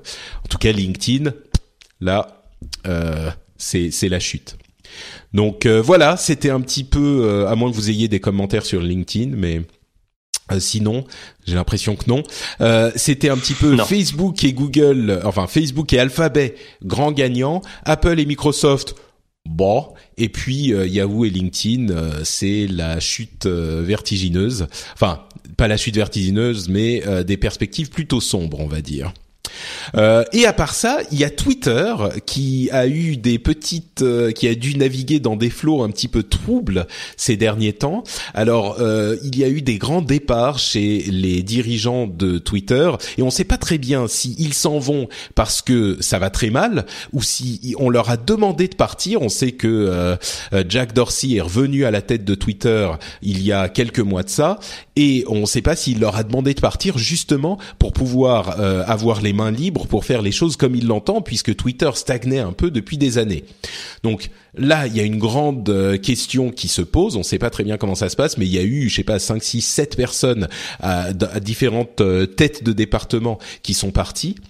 Et il y a eu le grand, euh, pour moi, une immense tempête dans un verre d'eau ce week-end, ces derniers jours, sur Twitter, parce que il y a eu la question du euh, de la timeline algorithmique qui a été soulevée par un article de BuzzFeed publié vendredi, je crois, qui disait que Twitter comptait introduire une timeline algorithmique euh, dès cette semaine. Alors, qu'est-ce que c'est qu'une timeline euh, algorithmique? Vous le savez, hein, euh, à la différence de Facebook, Twitter affiche les mises à jour des gens que vous suivez dans l'ordre dans lequel elles sont arrivées. Enfin, dans l'ordre inverse, bien sûr. Donc, c'est une timeline chronologique. Sur Facebook, euh, il y a depuis un certain temps une timeline qui est algorithmique où euh, Facebook regarde la popularité des différentes mises à jour et va décider de vous afficher les mises à jour les plus populaires ou celles dont il estime qu'elles vont vous intéresser le plus. Et euh, là, c'est un projet qui serait en cours de développement, peut-être même assez euh, vite, sur euh, Twitter, cette idée d'avoir un affichage des mises à jour qui serait modifié en fonction de ce qui pourrait vous plaire selon l'algorithme de Twitter. Alors, Jack Dorsey est venu et il a dit non non non, vous inquiétez pas, c'est pas prévu pour la semaine prochaine. Euh, on n'a jamais eu l'intention de l'amener sur la semaine prochaine. Il a aussi rassuré les, essayé de rassurer les gens pour en disant, euh, vous inquiétez pas, on sait, on connaît la valeur de Twitter. Il y a des choses qui sont importantes. On va pas euh, tout, euh, on va pas tout euh, casser. mais malgré ça, il y a le hashtag RIP Twitter qui a été hyper populaire sur Twitter, ironiquement, et les gens qui qui qui se sont, comment dire, moi toute ma timeline était remplie de euh, ah là là, moi je veux pas de euh, timeline algorithmique, euh, je veux savoir de ce que les gens disent dans l'ordre. si c'est pour le transformer en Facebook, c'est pas la peine, je me barre, blablabla. voilà, et c'était l'explosion. Alors. Oui, vas-y, pardon. Non, mais vous, vous, vous en pensez quoi, tiens, Guillaume, de cette histoire de euh, timeline algorithmique Lorsque tu parles de, de, de, tempête dans un verre d'eau, c'est vraiment ça en ce qui me concerne. toute la semaine, on a pu lire des, des articles qui titraient Twitter va perdre, va perdre son ordre chronologique, ce qui est complètement faux a priori totalement faux. Euh, Twitter ne va pas perdre son, ordre chronologique. Twitter va, enfin, va proposer aussi un ordre chronologique, euh, enfin va proposer aussi, je veux dire, euh, un ordre pas chronologique, justement un ordre algorithmique. plutôt algorithmique, voilà. Et c'est en fait c'est une façon de, de valoriser le, le, contenu un peu plus viral. On sait que Twitter recherche des moyens de, de, de faire de l'argent, recherche, euh, enfin la publicité ne suffit pas. Euh, pourtant, elle est de plus en plus présente. Euh, il faut valoriser le contenu viral et j'ai la sensation que comme pour le reach qu'on cherche à toujours à améliorer sur Facebook, tout l'enjeu sera peut-être désormais d'apparaître dans ce flux à part euh, parce qu'on profitera peut-être d'une visibilité accrue. Et si j'ai bien compris, en fait, ça sera quelque chose qui sera opt, euh, opt-in, ce qui veut dire que ça sera une option qui hum, qu'il faut activer, ouais voilà, par défaut, on, on l'aura pas, il me semble.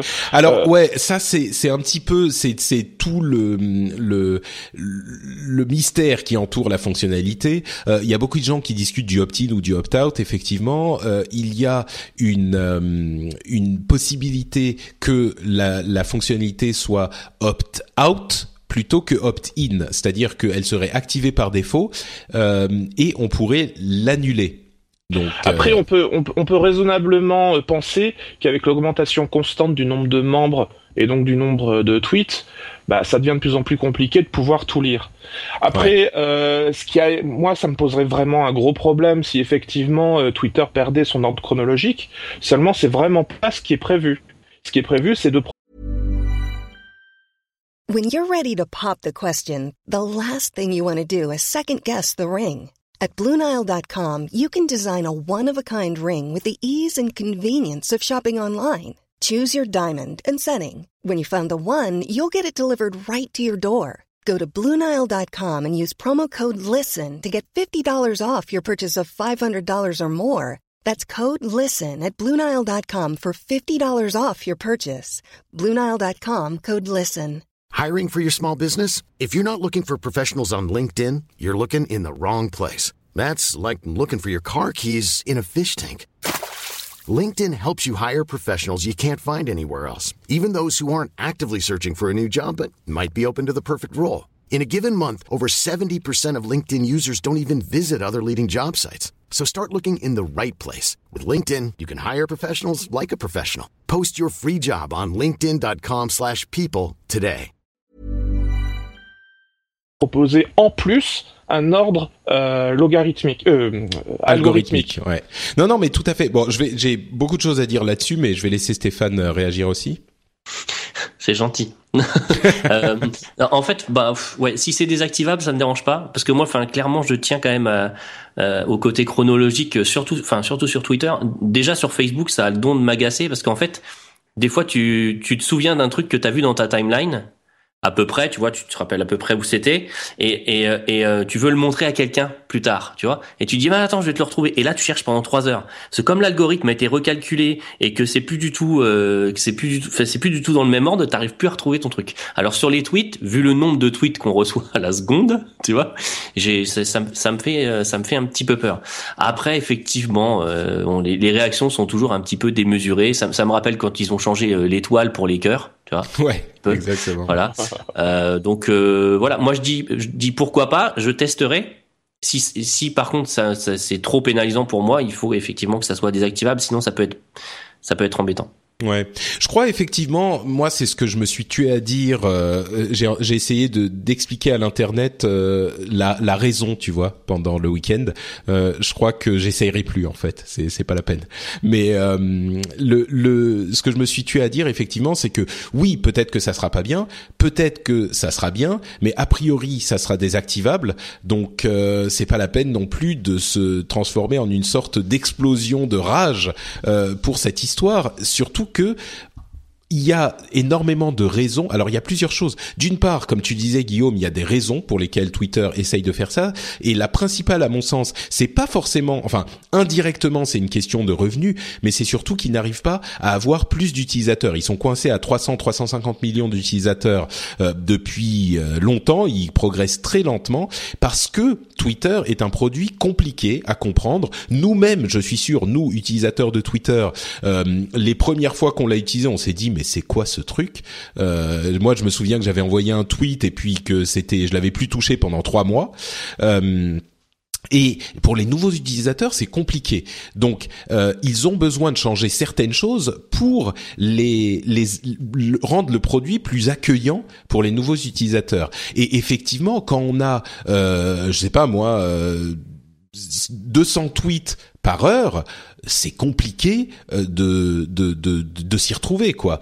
Donc euh, l'idée d'avoir un algorithme qui vous propose un petit peu comme le la fonctionnalité euh, pendant que vous n'étiez pas là. Je sais qu'il y a des gens qui détestent ce truc.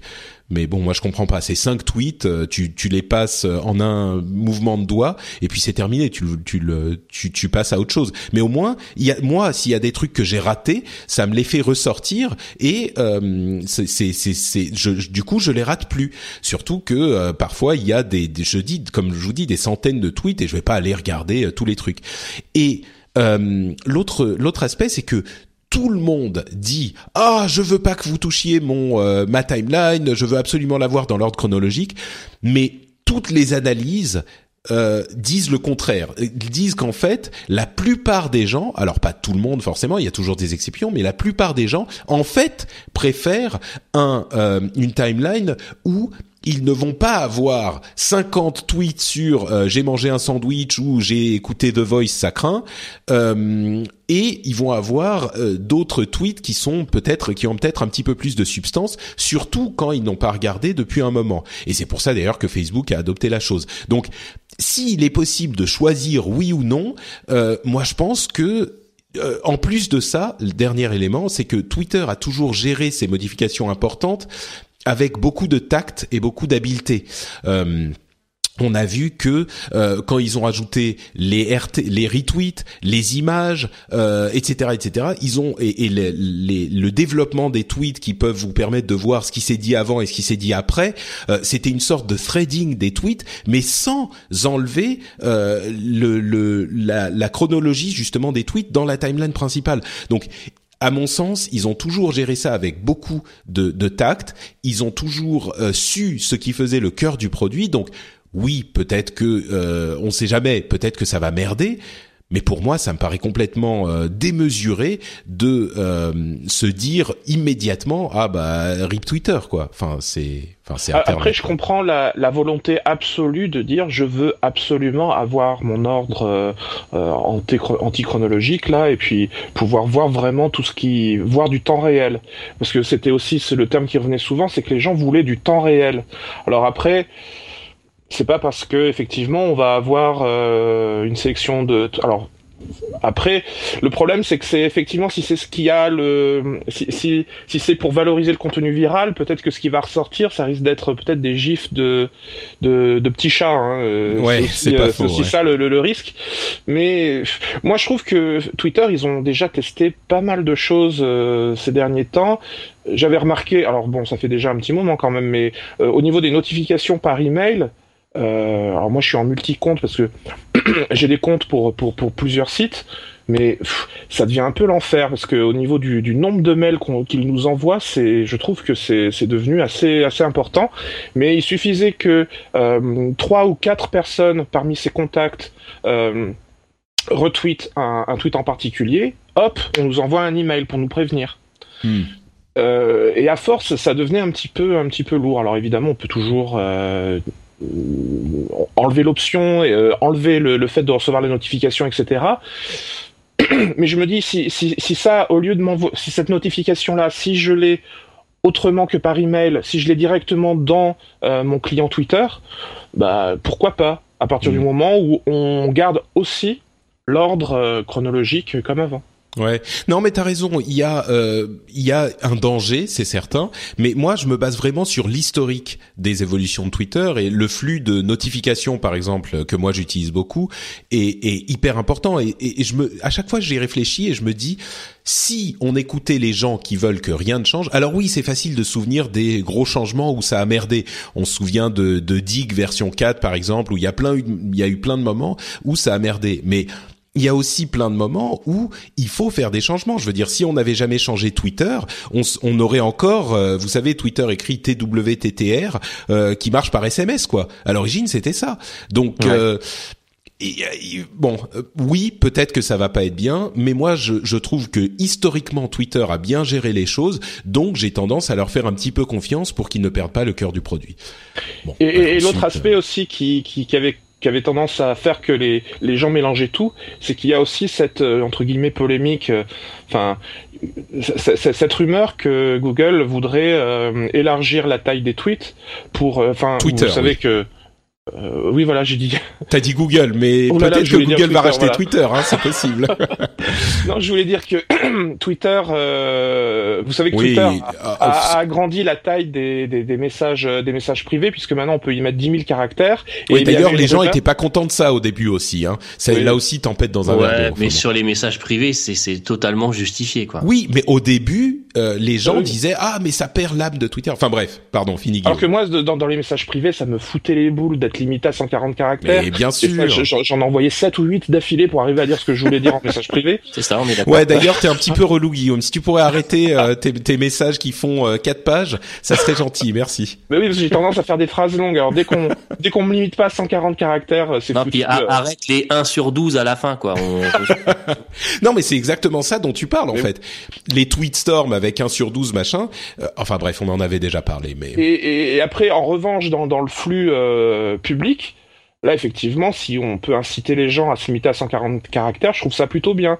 Mais c'est vrai que là, la rumeur, c'est qu'on appliquerait la limitation des 10 000 caractères à l'ensemble de tous les tweets de toute la plateforme. Mais non, mais ça encore on sait pas, tu vois. Ça on sait pas. Ça se trouve ils vont ils vont dire vous pouvez en faire un par jour ou un par heure qui soit plus long ou euh, tu vois on sait on sait pas comment ça va ça va évoluer. Et c'est vrai que les les 1 sur 10, 1 sur 2, 1 sur 4, 1 sur 8 euh, qu'on voit tout le temps et les gens qui prennent des photos d'articles pour euh, pouvoir dire un petit peu plus, ça fait que les tweets sont déjà plus longs en nombre de caractères. Donc ça n'a pas de sens de se limiter artificiellement à 140 parce que ça vient du moment où on utilisait par SMS euh, quoi.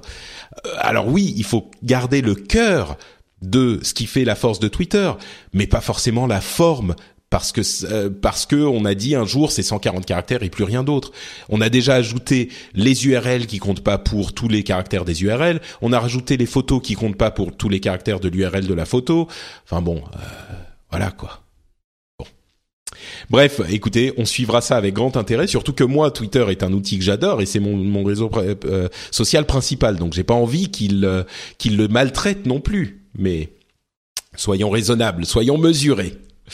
Bon, écoutez, vous savez quoi euh, Il y a un aspect du podcast dans lequel il ne faut pas être mesuré, c'est les remerciements aux gens qui soutiennent l'émission. Et là, c'est sans aucune limite que j'explose de, euh, de, de joie et de euh, d'appréciation pour ceux qui soutiennent le podcast sur Patreon et notamment Eric Deneri, Benoît Matisse, Julien Lamara, Julien Tac, Nicolas Cédric, Matosor, Vincent Fagoaga et Damien. Merci à vous tous de soutenir cette émission par le Patreon du Rendez-vous Tech. Et comme je le disais, il y a un petit, une grosse annonce même, je dirais, pour le Patreon du Rendez-vous Tech, puisque j'ai décidé de rajouter un palier pour euh, le Patreon et le, un nouveau palier, euh, comme euh, je le dis dans la vidéo de présentation qu'il y a sur Patreon, c'est forcément un truc important, c'est un truc à pas prendre à la légère. Et là, j'ai beaucoup réfléchi et je me demandais s'il était nécessaire ou important de faire un nouveau palier, si ça pouvait apporter quelque chose. Et je pense que on a une nouvelle, un nouvel aspect, un nouvel ajout, une nouvelle brique au, au rendez-vous tech qui pourrait être bonne. je fais pas durer le suspense plus longtemps. J'aimerais ajouter des co-animateurs euh, réguliers, c'est-à-dire que toutes les euh, à chaque épisode, on aurait une personne euh, en alternance, donc on, en, on en aurait deux qui serait régulier et il y aurait à chaque épisode une nouvelle personne, pardon, je vais je vais expliquer plus clairement, une personne à chaque épisode qui reviendrait systématiquement et qui, pour sa présence dans l'épisode, serait, attention, un, mot euh, presque inattendu dans le monde des podcasts, qui serait payé. C'est-à-dire qu'il y aurait deux co-animateurs qui, qui viendraient rejoindre l'équipe du rendez-vous tech euh, et qui seraient payés pour leurs interventions euh, en alternance, un à tous les deux épisodes.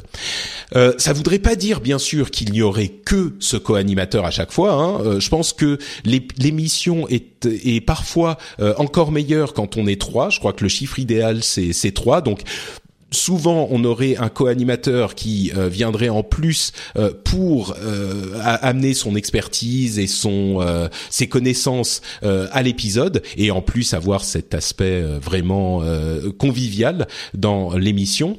Mais sinon, on aurait une sorte de stabilité établie qui euh, aiderait beaucoup l'émission pour l'aspect, euh, là encore, euh, un petit peu convivial, parce que quand on se connaît mieux, et eh ben, on est plus à l'aise et on peut avoir ce bon équilibre qui est très important pour moi, pour l'émission, d'avoir le sérieux et la connaissance du sujet, et de l'autre côté, vraiment tout aussi important, le fait que les émissions soient agréables à, à écouter et que vous passiez un bon moment, comme j'espère que vous passez un bon moment dans cette émission dans cet épisode spécifique. Euh, et en plus, moi, ça me permettrait donc de ne pas avoir à euh, me me prendre la tête. Vous savez que le scheduling des épisodes c'est toujours très très compliqué. C'est la partie qui prend le plus de temps. Qui est disponible quand euh, Qui peut faire à quel moment Oui, lui, il peut tel tel moment, mais pas tel autre. C'est très compliqué. Là, ça donnerait vraiment cette stabilité, ce socle sur lequel continuer à construire et faire évoluer l'émission. Et surtout, comme je le disais, il y a un élément qui est très important pour moi, euh, qui était en fait un, truc que j'espérais, auquel j'espérais arriver euh, et continuer à développer à l'avenir, c'est cette idée de payer certains des co-animateurs euh, réguliers qui viendraient dans l'émission. Je pense qu'il est très important, c'est un truc avec lequel on parle, avec, duquel on parle beaucoup avec Jérôme Kainborg notamment et d'autres, l'idée que on puisse étendre cette rémunération pour la création de contenu peut être un petit peu au-delà de ce qu'on peut faire aujourd'hui. Alors, on a parfois l'impression que euh, les podcasts a évolué assez lentement, mais moi je pense que c'est une évolution constante. Et souvenez-vous, il y a deux ans, il aurait été inimaginable de se dire que les podcasts pouvaient euh, générer de l'argent, euh, alors que ça soit pour en vivre comme moi ou juste pour faire de la monétisation en général et améliorer la production. Et aujourd'hui, on a, enfin, énormément, enfin énormément, on en a un certain nombre euh, de créateurs qui peuvent générer de l'argent, euh, que ça soit moi ou bah, Geeking ou euh, ZQSD ou Nowtech TV, etc., etc. Donc il y a cette évolution qui pour moi est vraiment importante et l'idée de pouvoir rémunérer des gens qui donnent de leur temps et de leurs efforts pour venir dans le rendez-vous tech, c'est une chose qui me tient vraiment à cœur et dont j'espère qu'elle vous tiendra à cœur à vous aussi à vous, chers auditeurs. Alors, de qui il s'agit? Euh, je vais pas faire un suspense artificiel puisque vous avez peut-être déjà vu le, la chose. Il y a euh, d'une part bah, le fameux Jérôme Kainborg qui ferait partie de l'équipe en, euh, en, en régulier euh, et d'autre part notre camarade Guillaume Main qui nous amène son, son ses connaissances. Ouais, voilà.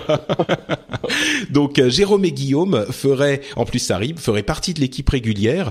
sont des gens qui ont effectivement cet équilibre entre sérieux et euh, distraction pour l'émission, des gens sur lesquels je sais que je peux compter, c'est pas évident.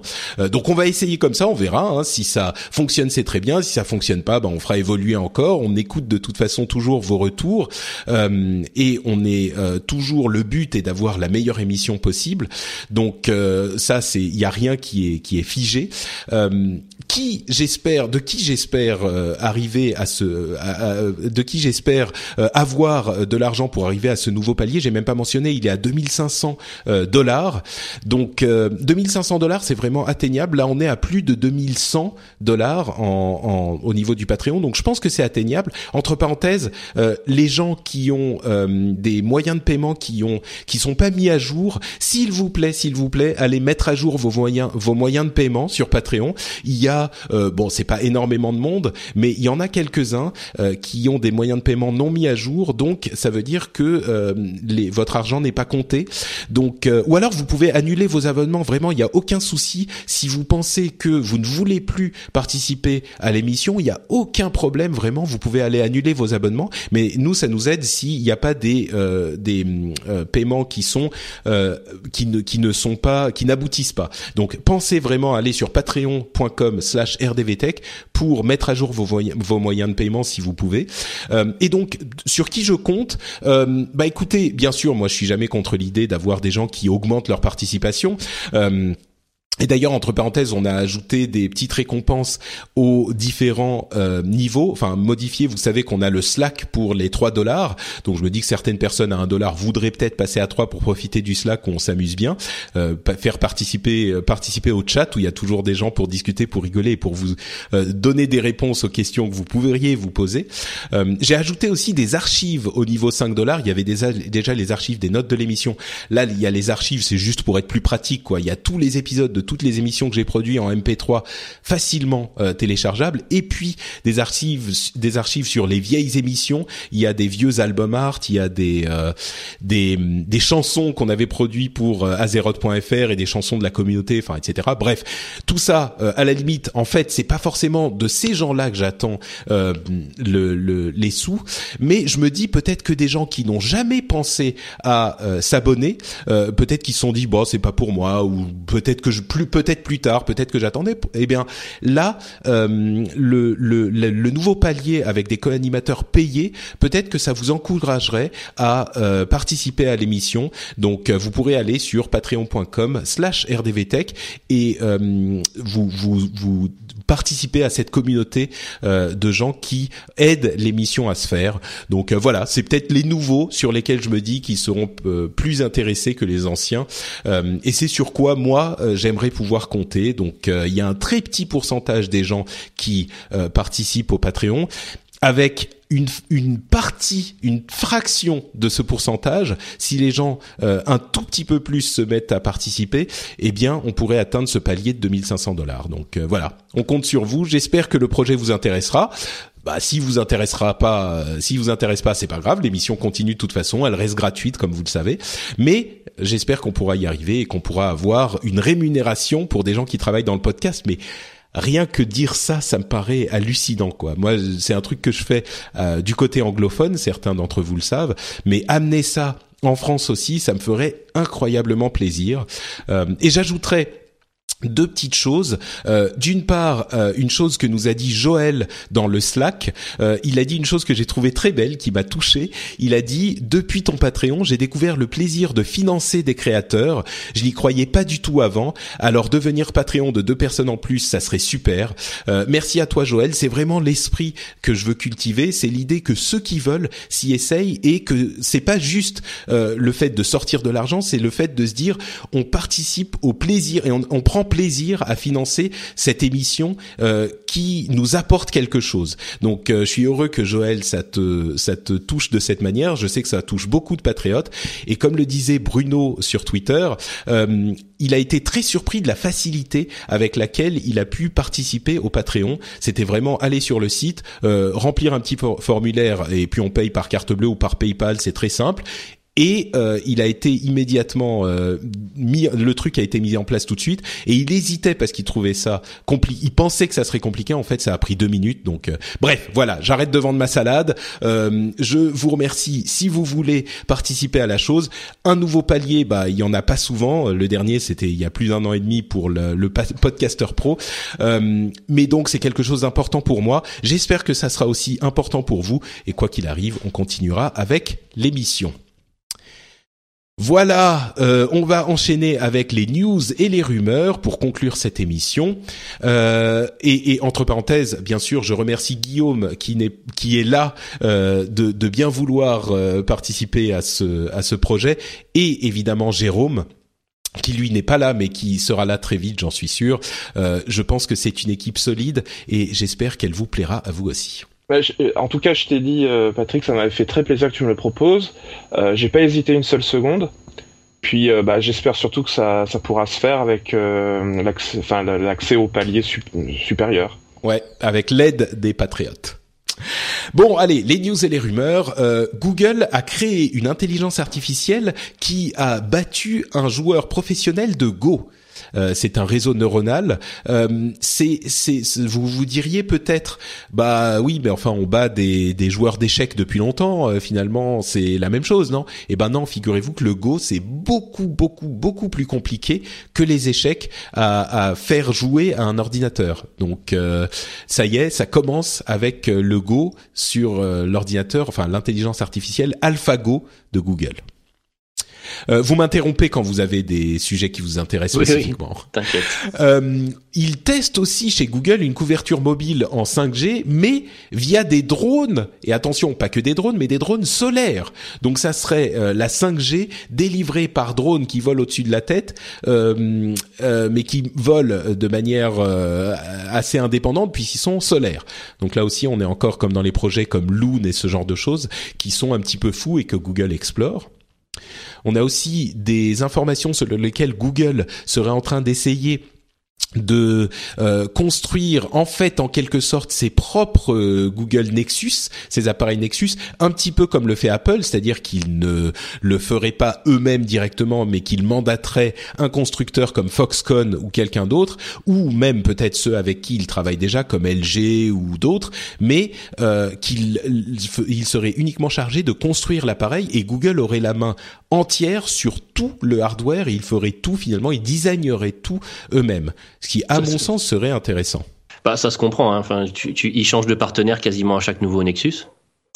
Donc c'est que quelque part il y a quelque chose qui va pas. Donc euh, oh, moi je pensais que c'était pour mettre en avant différents constructeurs de leur écosystème. Moi je pensais pas que c'était pour. Certain. Non, tu crois pas? Non, je suis pas certain. Tu vois, enfin moi j'ai eu un là j'ai eu le, le 5 par exemple, j'en avais été super déçu. Le 6 les gens sont plutôt contents. Euh, je sais pas. Je non, je pense que clairement euh, c'était plus euh, voilà, enfin, à l'instant T, il choisissait celui qui paraissait le, le, plus compétent, mais au final, ça n'a pas l'air de, de matcher. Hmm. Donc, euh, effectivement, si euh, ils veulent avoir la main, etc., ça va peut-être aussi améliorer la qualité. Ouais. Euh, sur euh, Reddit, encore un truc qu'on a euh, qu'on a ajouté ces derniers temps sur le subreddit du rendez-vous tech. Jean Coco, le patriote Jean Coco, nous dit, nous parle du projet Natic de Microsoft, qui est l'idée un petit peu folle de plonger des centres de données dans l'océan c'est-à-dire qu'ils construisent des euh, containers étanches et qu'ils les mettent, ils mettent leur centre de données dans ces containers et qu'ils les mettent au fond de l'océan. Alors pourquoi, me demanderez-vous? En fait, c'est tout bête. C'est pour une question de refroidissement. Ça coûte très très cher de refroidir un centre de données. Euh, et ça consomme beaucoup d'électricité, donc c'est pas très vert. Et ben, vous savez euh, où il fait très froid? Au fond de l'océan. Donc, euh, alors, il y a les questions qui se posent. Est-ce que ça va réchauffer les fonds de l'océan? Bon, faut étudier la chose. Moi, je crois que quand même, ça chauffe, mais pas à ce point-là, quoi. Mais c'est fou comme idée, quoi. Euh, J'adore ce type de projet. Et en fait, c'est pas complètement neuf parce que en, en, 2009, je crois, Google avait déjà déposé un, brevet exploitant une idée similaire. Euh, le but, c'était d'utiliser la force marée motrice de l'océan pour alimenter un, un, data center flottant qui était installé sur un porte-container. Alors ça permettait aussi à Google d'éviter l'achat de terrain foncier et puis d'avoir des dépôts de permis de construire à, faire. Mais là déjà, c'était plus un problème d'électricité qu'un problème de, de, refroidissement, même si les deux sont, sont très fortement liés. Bien sûr. Donc du coup, il y avait déjà eu cette première brique, et là, euh, Microsoft euh, enfonce le, le clou dans, dans, dans, dans cette problématique. dans l'océan. voilà, en, en, insistant sur euh, plus sur le, le, problème du refroidissement. et là, ça serait donc pas flottant, ça serait vraiment immergé. Ouais, immergé. Ouais, c'est sur le sol de l'océan, donc ouais, intéressant. Ça peut être pas mal hein, quand tu vois le, franchement refroidir un data center, tu, tu vois le budget en termes de climatisation, etc. C'est c'est assez hallucinant. Euh, si maintenant il y a plusieurs méthodes, soit tu fais une climatisation d'ambiance, soit tu rafraîchis directement tes baies de serveur.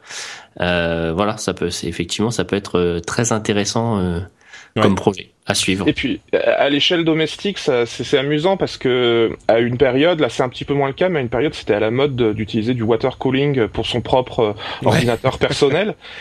Et finalement le processus, euh, enfin la, problématique est un peu la même, euh, sauf que là c'est pour des data centers gigantesques. là, donc c'est un water cooling extrême externe. En fait. Voilà. Ça.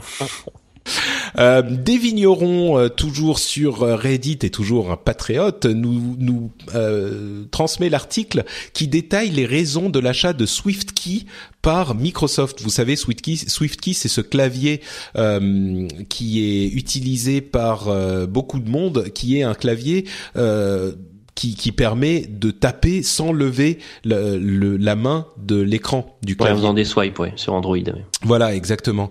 Et euh, en fait, on se dit, bah, ils ont pas besoin d'un clavier. Euh, pourquoi est-ce qu'ils prendraient un clavier Microsoft? En fait, c'est peut-être pour une question de euh, deep learning qu'ils ont acheté SwiftKey. Et c'est marrant, moi, j'y avais pas du tout pensé, mais en fait, ça donne des données hyper intéressantes euh, sur énormément de choses, ce clavier. Et peut-être que ça donne des possibilités de prédiction et de, euh, de, de de, tout ce genre de choses que Microsoft utilisera ensuite ailleurs. C'est pas juste pour acheter un clavier, quoi. J'avais trouvé ça intéressant. Euh, Magic Leap, euh, cette société absolument, euh, bah on parlait de licorne, de unicorns tout à l'heure. Alors là, c'est la, la, licorne des licornes.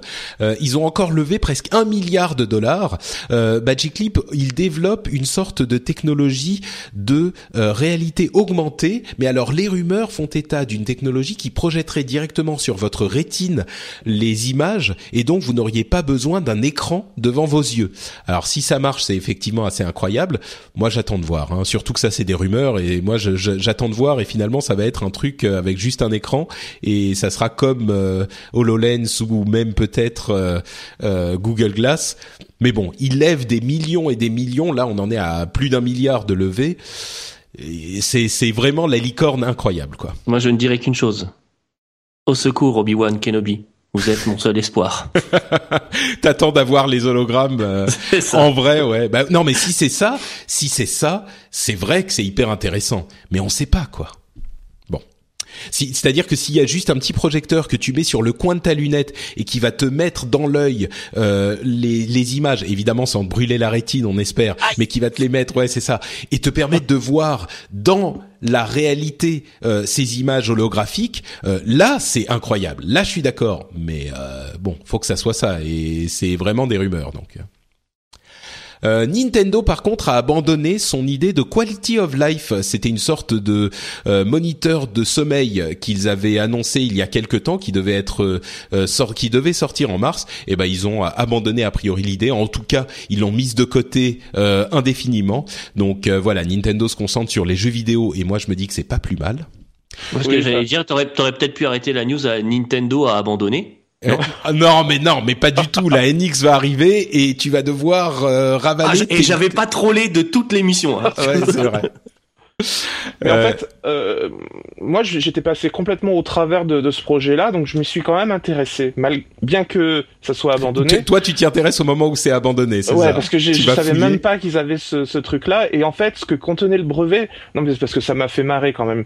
C'était un dock pour mettre un smartphone euh, un système de projection au plafond, euh, voilà, un capteur de température pour l'utilisateur, un capteur de pulsation cardiaque, et ensuite on allait t'afficher au plafond pendant que tu dors un score de sommeil en fonction des données qui auront été euh, prélevées.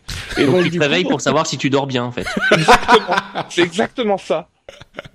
tu te réveilles pour savoir si tu dors bien, c'est pas mal. Voilà, et, si ton score est faible, tu sais pourquoi tu dors pas bien. Super. T'as les yeux grands ouverts, mais tu, tu vois ton score et tu fais ah bah oui c'est pour ça que je dors pas. Effectivement, je suis en insomnie là. Hein. mais en même temps, moi qui ai des insomnies, j'aimerais bien savoir pourquoi ces, ces insomnies sont là. Donc, euh, ah, moi, je peux te dire pourquoi j'ai des insomnies moi. Perso, elle a deux ans et.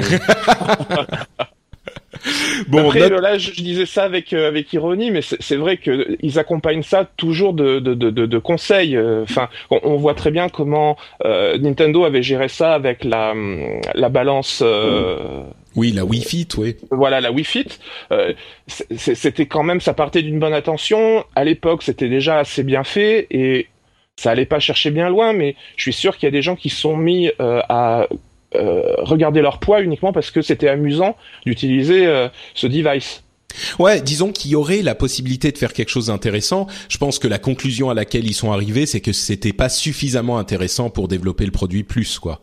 Donc euh, bon, Écoutez, on verra, on verra ce que ça donne. Peut-être s'ils le ressortent de leur placard à un moment.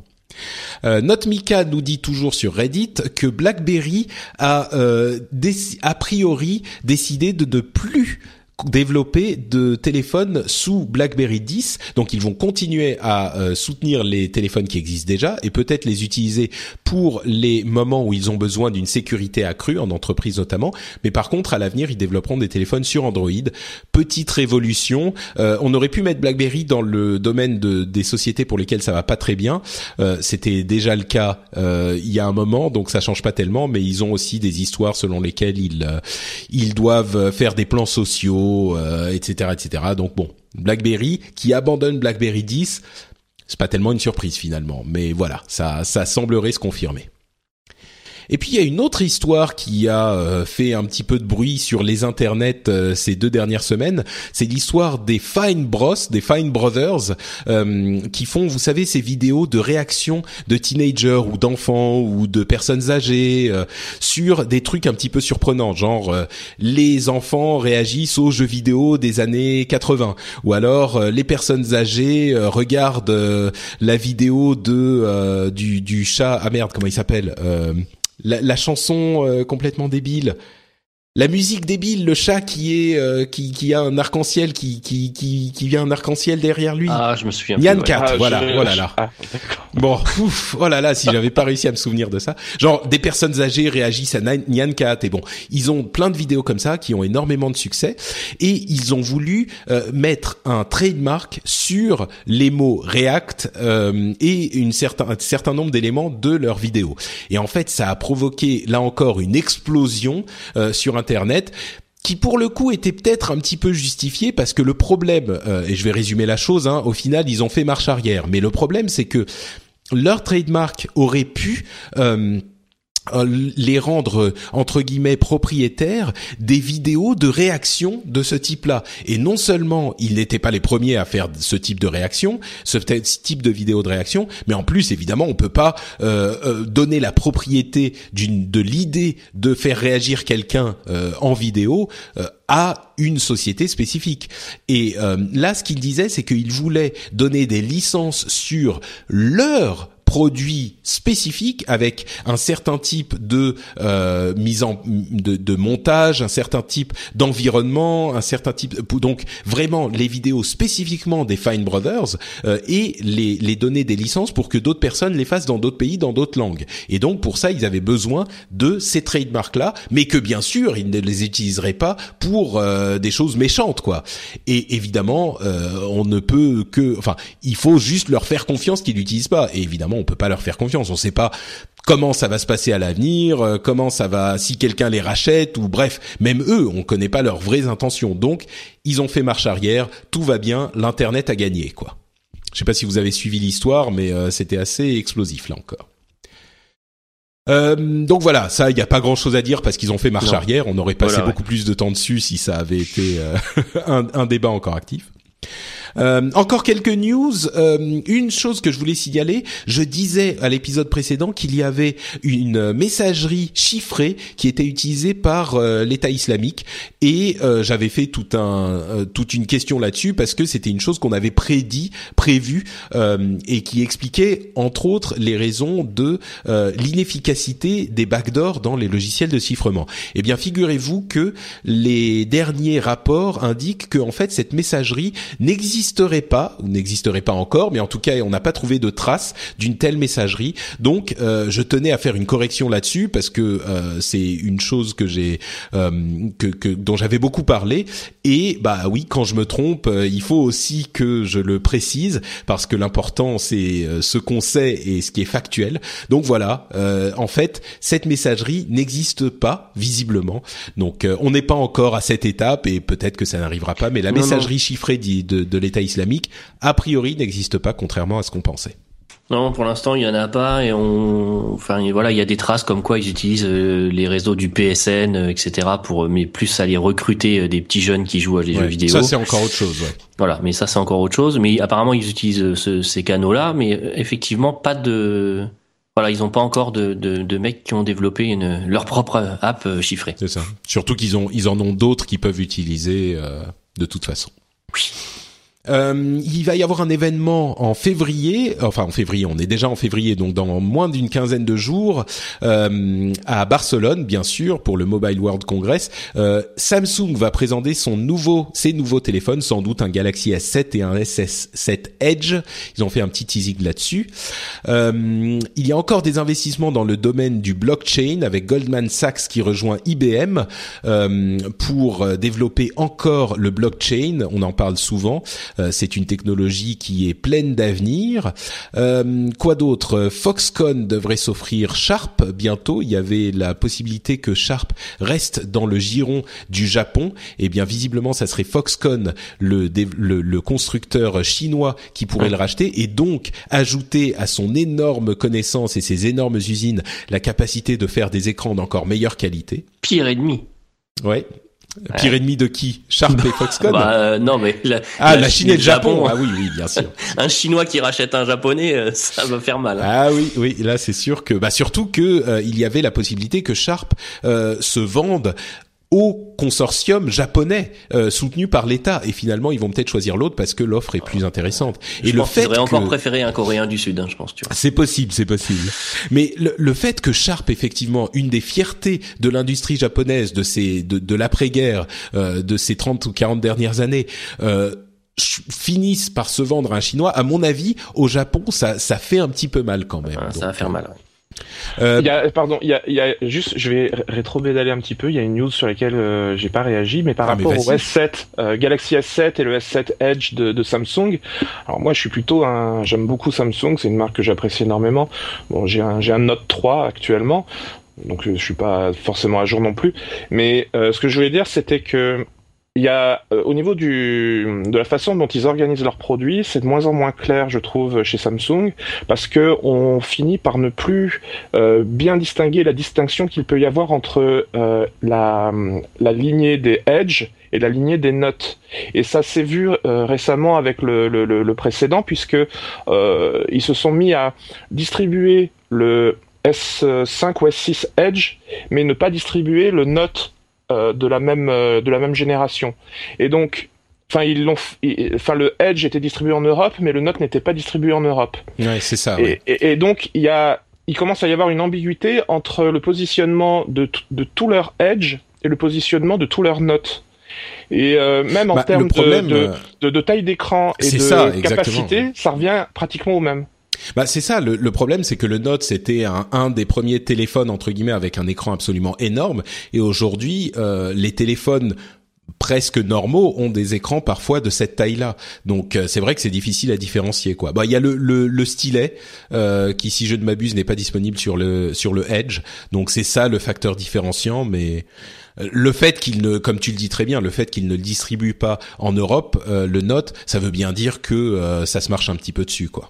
Ouais, puis après le Edge, moi je suis carrément pas convaincu, à l'utilisation encore moins, et je me demande pourquoi ils insistent en fait. Ouais, bah il y a des gens qui aiment bien. Hein. C'est plus, la vitrine, c'est plus la vitrine technologique, je pense. Enfin, moi je l'aime bien visuellement. Après, à, à, à l'utilisation, je l'ai, je l'ai utilisé. Pas, je l'ai pas vraiment utilisé, je l'ai, je l'ai juste testé rapidement. J'ai eu les mêmes sensations que sur un, que sur un Note, pour être honnête. Ouais, mais non, mais il y a des gens. Moi, je, j'entends parler de gens qui apprécient particulièrement le le Note spécifiquement. Euh, peut-être que c'est l'héritage de quand il était l'un des seuls téléphones à avoir un immense écran, mais euh, moi, je sais qu'il y a beaucoup de gens qui euh, qui apprécient spécifiquement le Galaxy Note. Hein, donc bon, ensuite, ils sont visiblement moins nombreux, sinon ils le vendraient en Europe aussi. Donc euh, et puis bon, il y a également Peiji sur euh, le Reddit euh, qui nous a rejoint d'ailleurs sur le Slack récemment. C'était très sympa de le voir arriver, qui nous met un lien vers une annonce officielle du fait que le groupe LDSC, LDLC rachète le groupe Matériel.net ou en tout cas rachète la société Matériel.net. particulièrement intéressant si on est un petit peu geek en, et qu'on achète des, des, des morceaux de PC en France euh, parce que en fait c'était les deux grands concurrents quoi, Matériel.net et LDLC. Il ne va en rester qu'un. En même temps, euh, la concurrence est, également très présente euh, sur, au hasard, Amazon. Moi, je sais qu'il y a quelques années, j'aurais jamais acheté des pièces de PC sur Amazon, mais que depuis, allez, un deux ans, c'est une chose qui est beaucoup plus envisageable. Donc, il reste des alternatives, mais c'est vrai que le nombre d'acteurs français se réduit un petit peu. Ah bon, t'achètes pas sur Pixmania? Non, pas vraiment. Ah, c'est pas sur ces discounts qu'il faut aller? Ah, je savais pas. Euh, non, après, ce que je me dis, c'est qu'au moins comme ça, LDLC va peut-être avoir un site internet digne de ce nom. Euh... Bah, la dernière mouture, moi, elle me paraît. Euh, non, c'est c'est mauvais. Ah, je sais pas, j'y suis pas allé depuis un mois ou deux, mais euh, franchement, matériel.net, ça fait quand même moderne, etc. Ah oui, je suis d'accord. LDLC, ça faisait plutôt vieille école quand même. Hein. J'ai fait un upgrade euh, juste avant Noël et LDLC, c'était pour moi, c'était un nouveau site. Alors peut-être que j'y vais vraiment pas souvent, mais je pense que c'était un nouveau site qui date de au minimum la rentrée de septembre dernier. Ouais, franchement, ils sont, ils sont. Moi, je le trouve pas si mal, hein, le site de LDLC par rapport au site de matériel.net. Donc, euh, tiens, vas-y en direct, Stéphane. On va faire une expérience. Euh, va sur euh, ldlc.com et dis-nous si, parce que moi, je le trouve pas si mal, franchement. Il est un petit peu confus comme tous les grands magasins. Que... Mais... les couleurs, euh, l'espèce de bandeau jaune euh, tout pourri là, c'est c'est non, non. Enfin, là là on est à la poste dans les années 80. Oh mais non. C'est pas vrai, c'est pas vrai. C'est tes mauvaises langues. Euh, c'est tu la mauvaise franchement, c'est une chose qu'on n'admet pas dans cette émission, c'est le fait de troller. Franchement, vraiment, vraiment. Non, c'est pas Bon, d'accord, écoute, ça ne te plaît pas mais c'est pas c'est le menu qui me plaît pas en fait. Écoute, moi je vais te dire un truc, je vais te dire un truc qui risque de te faire sauter de d'horreur. J'ai l'impression que je préfère celui de LDLC à celui de matériel.net. Le site. il, était, il était gros ton chèque de matériel.net euh, Ah, quelle honte, on ne sait même plus comment financer l'émission. Voilà, vous savez pourquoi vous devez participer au Patreon. Après, pas. Non, mais matériel.net, le PC sur lequel je vous parle est commandé chez matériel.net, hein, mais ils m'ont pas ah. payé, pour le dire. Voilà. Et euh, je, je, je, salue par contre le travail dans le montage des des tours. C'est toujours très très propre. C'est vrai. Bah écoute, moi j'ai eu affaire aux deux et j'ai été également satisfait ou insatisfait des deux. Donc euh, voilà, je suis complètement neutre. Euh, bon, et puis enfin, euh, des vignerons nous signalent une info selon laquelle euh, l'État va proposer cette année euh, à tout citoyen de pouvoir choisir un fournisseur d'identité numérique. Euh, vous savez, comme euh, Facebook ou Google qui peut vous fournir un, bah, vous avez un compte chez eux et vous pouvez vous loguer sur d'autres sites en utilisant votre compte Facebook, par exemple. Je sais que Facebook est très utilisé.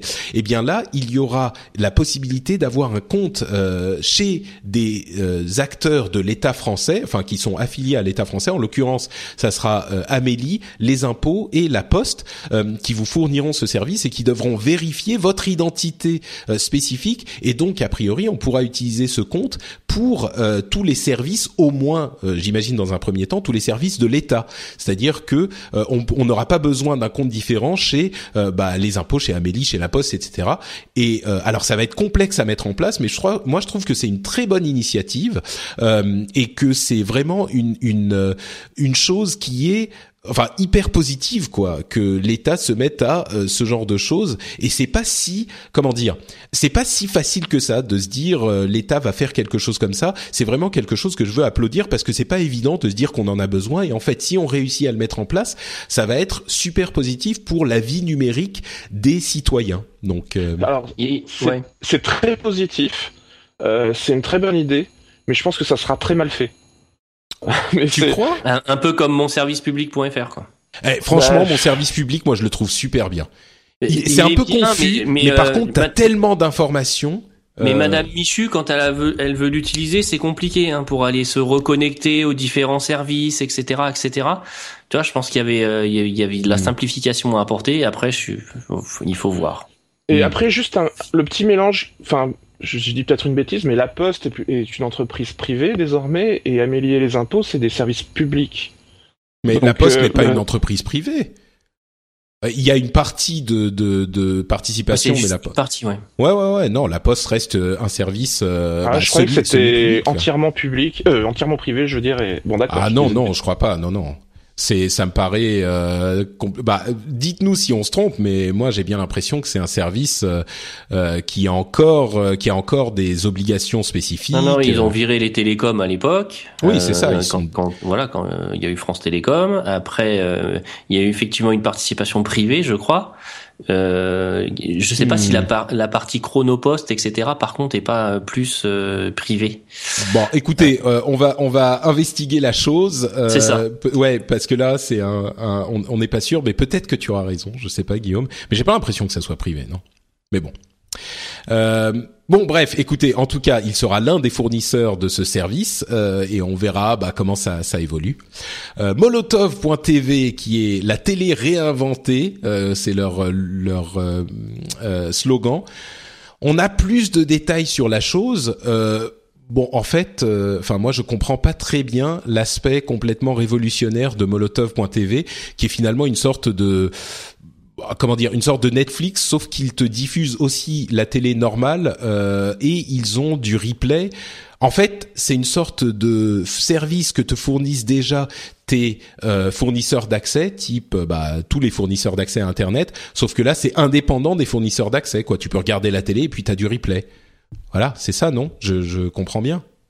Après, moi, ça m'intéresse. S'il y a une appli Android TV, ça me permettra enfin d'avoir la télé sur Android, enfin sur mon Android TV, qui finalement me sert pas à grand chose.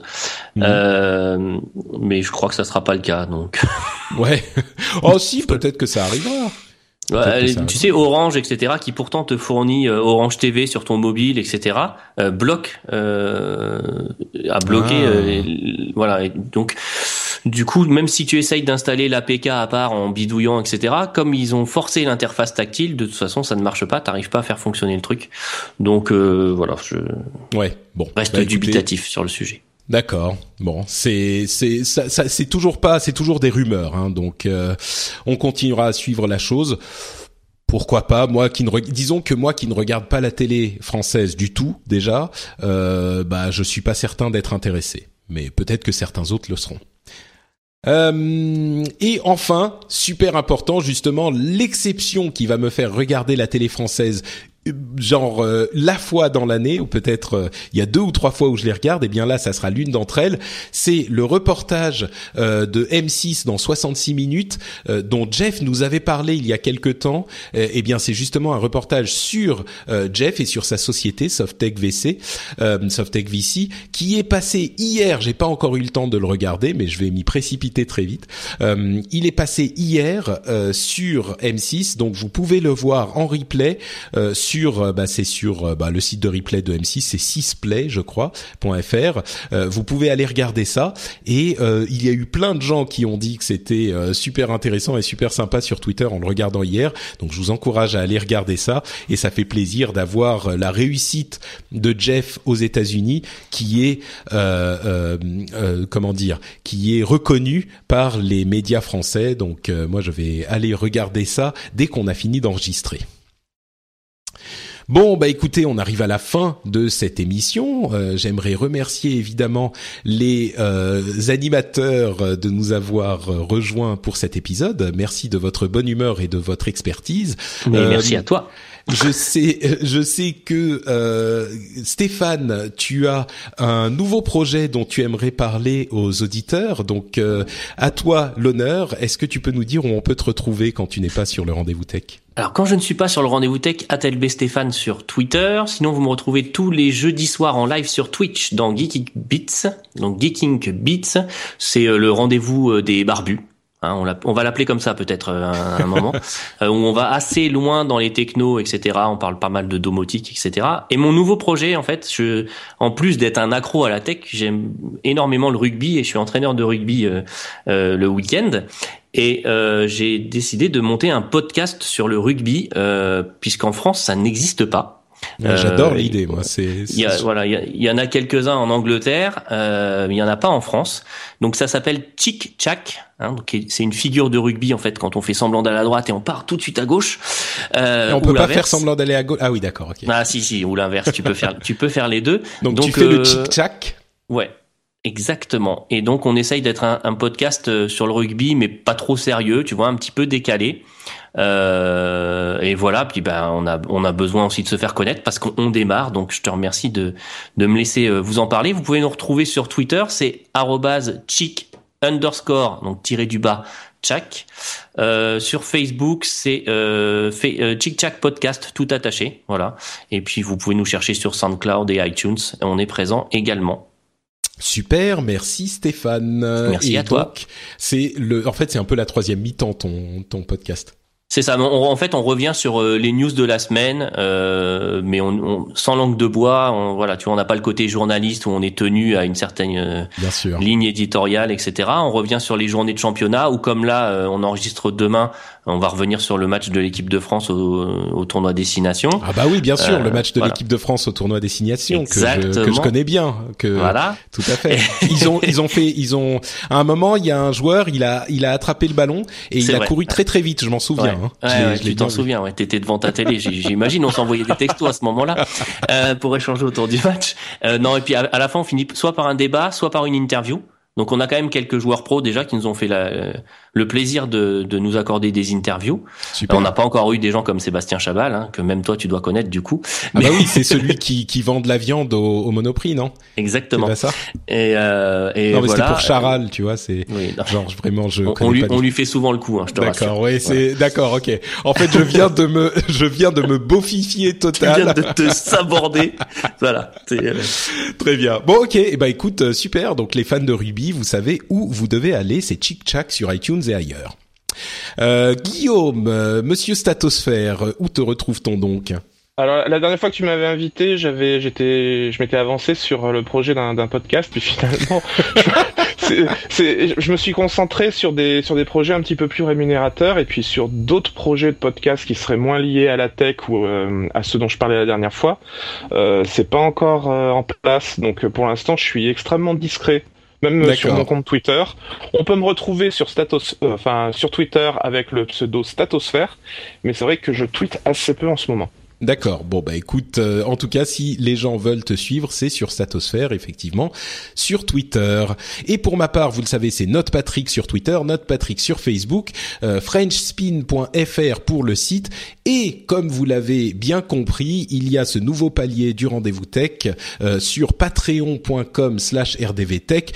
Découvrez vous aussi le plaisir de soutenir des créateurs et découvrez comme c'est facile de créer un compte sur Patreon. Euh, vous pourrez, je suis sûr, venir nous dire dans quelques semaines que vous êtes heureux de participer à cette aventure, je n'en doute pas. Donc patreon.com slash rdvtech. Merci à vous tous, merci de nous avoir écoutés et dans tous les cas, quoi qu'il arrive, qu'il vente, qu'il pleuve, qu'il neige, qu'on ait des connexions bonnes ou pas, on se retrouve dans deux semaines pour un nouvel épisode. Ciao à tous, plein de bises. Au revoir. Ciao, à bientôt.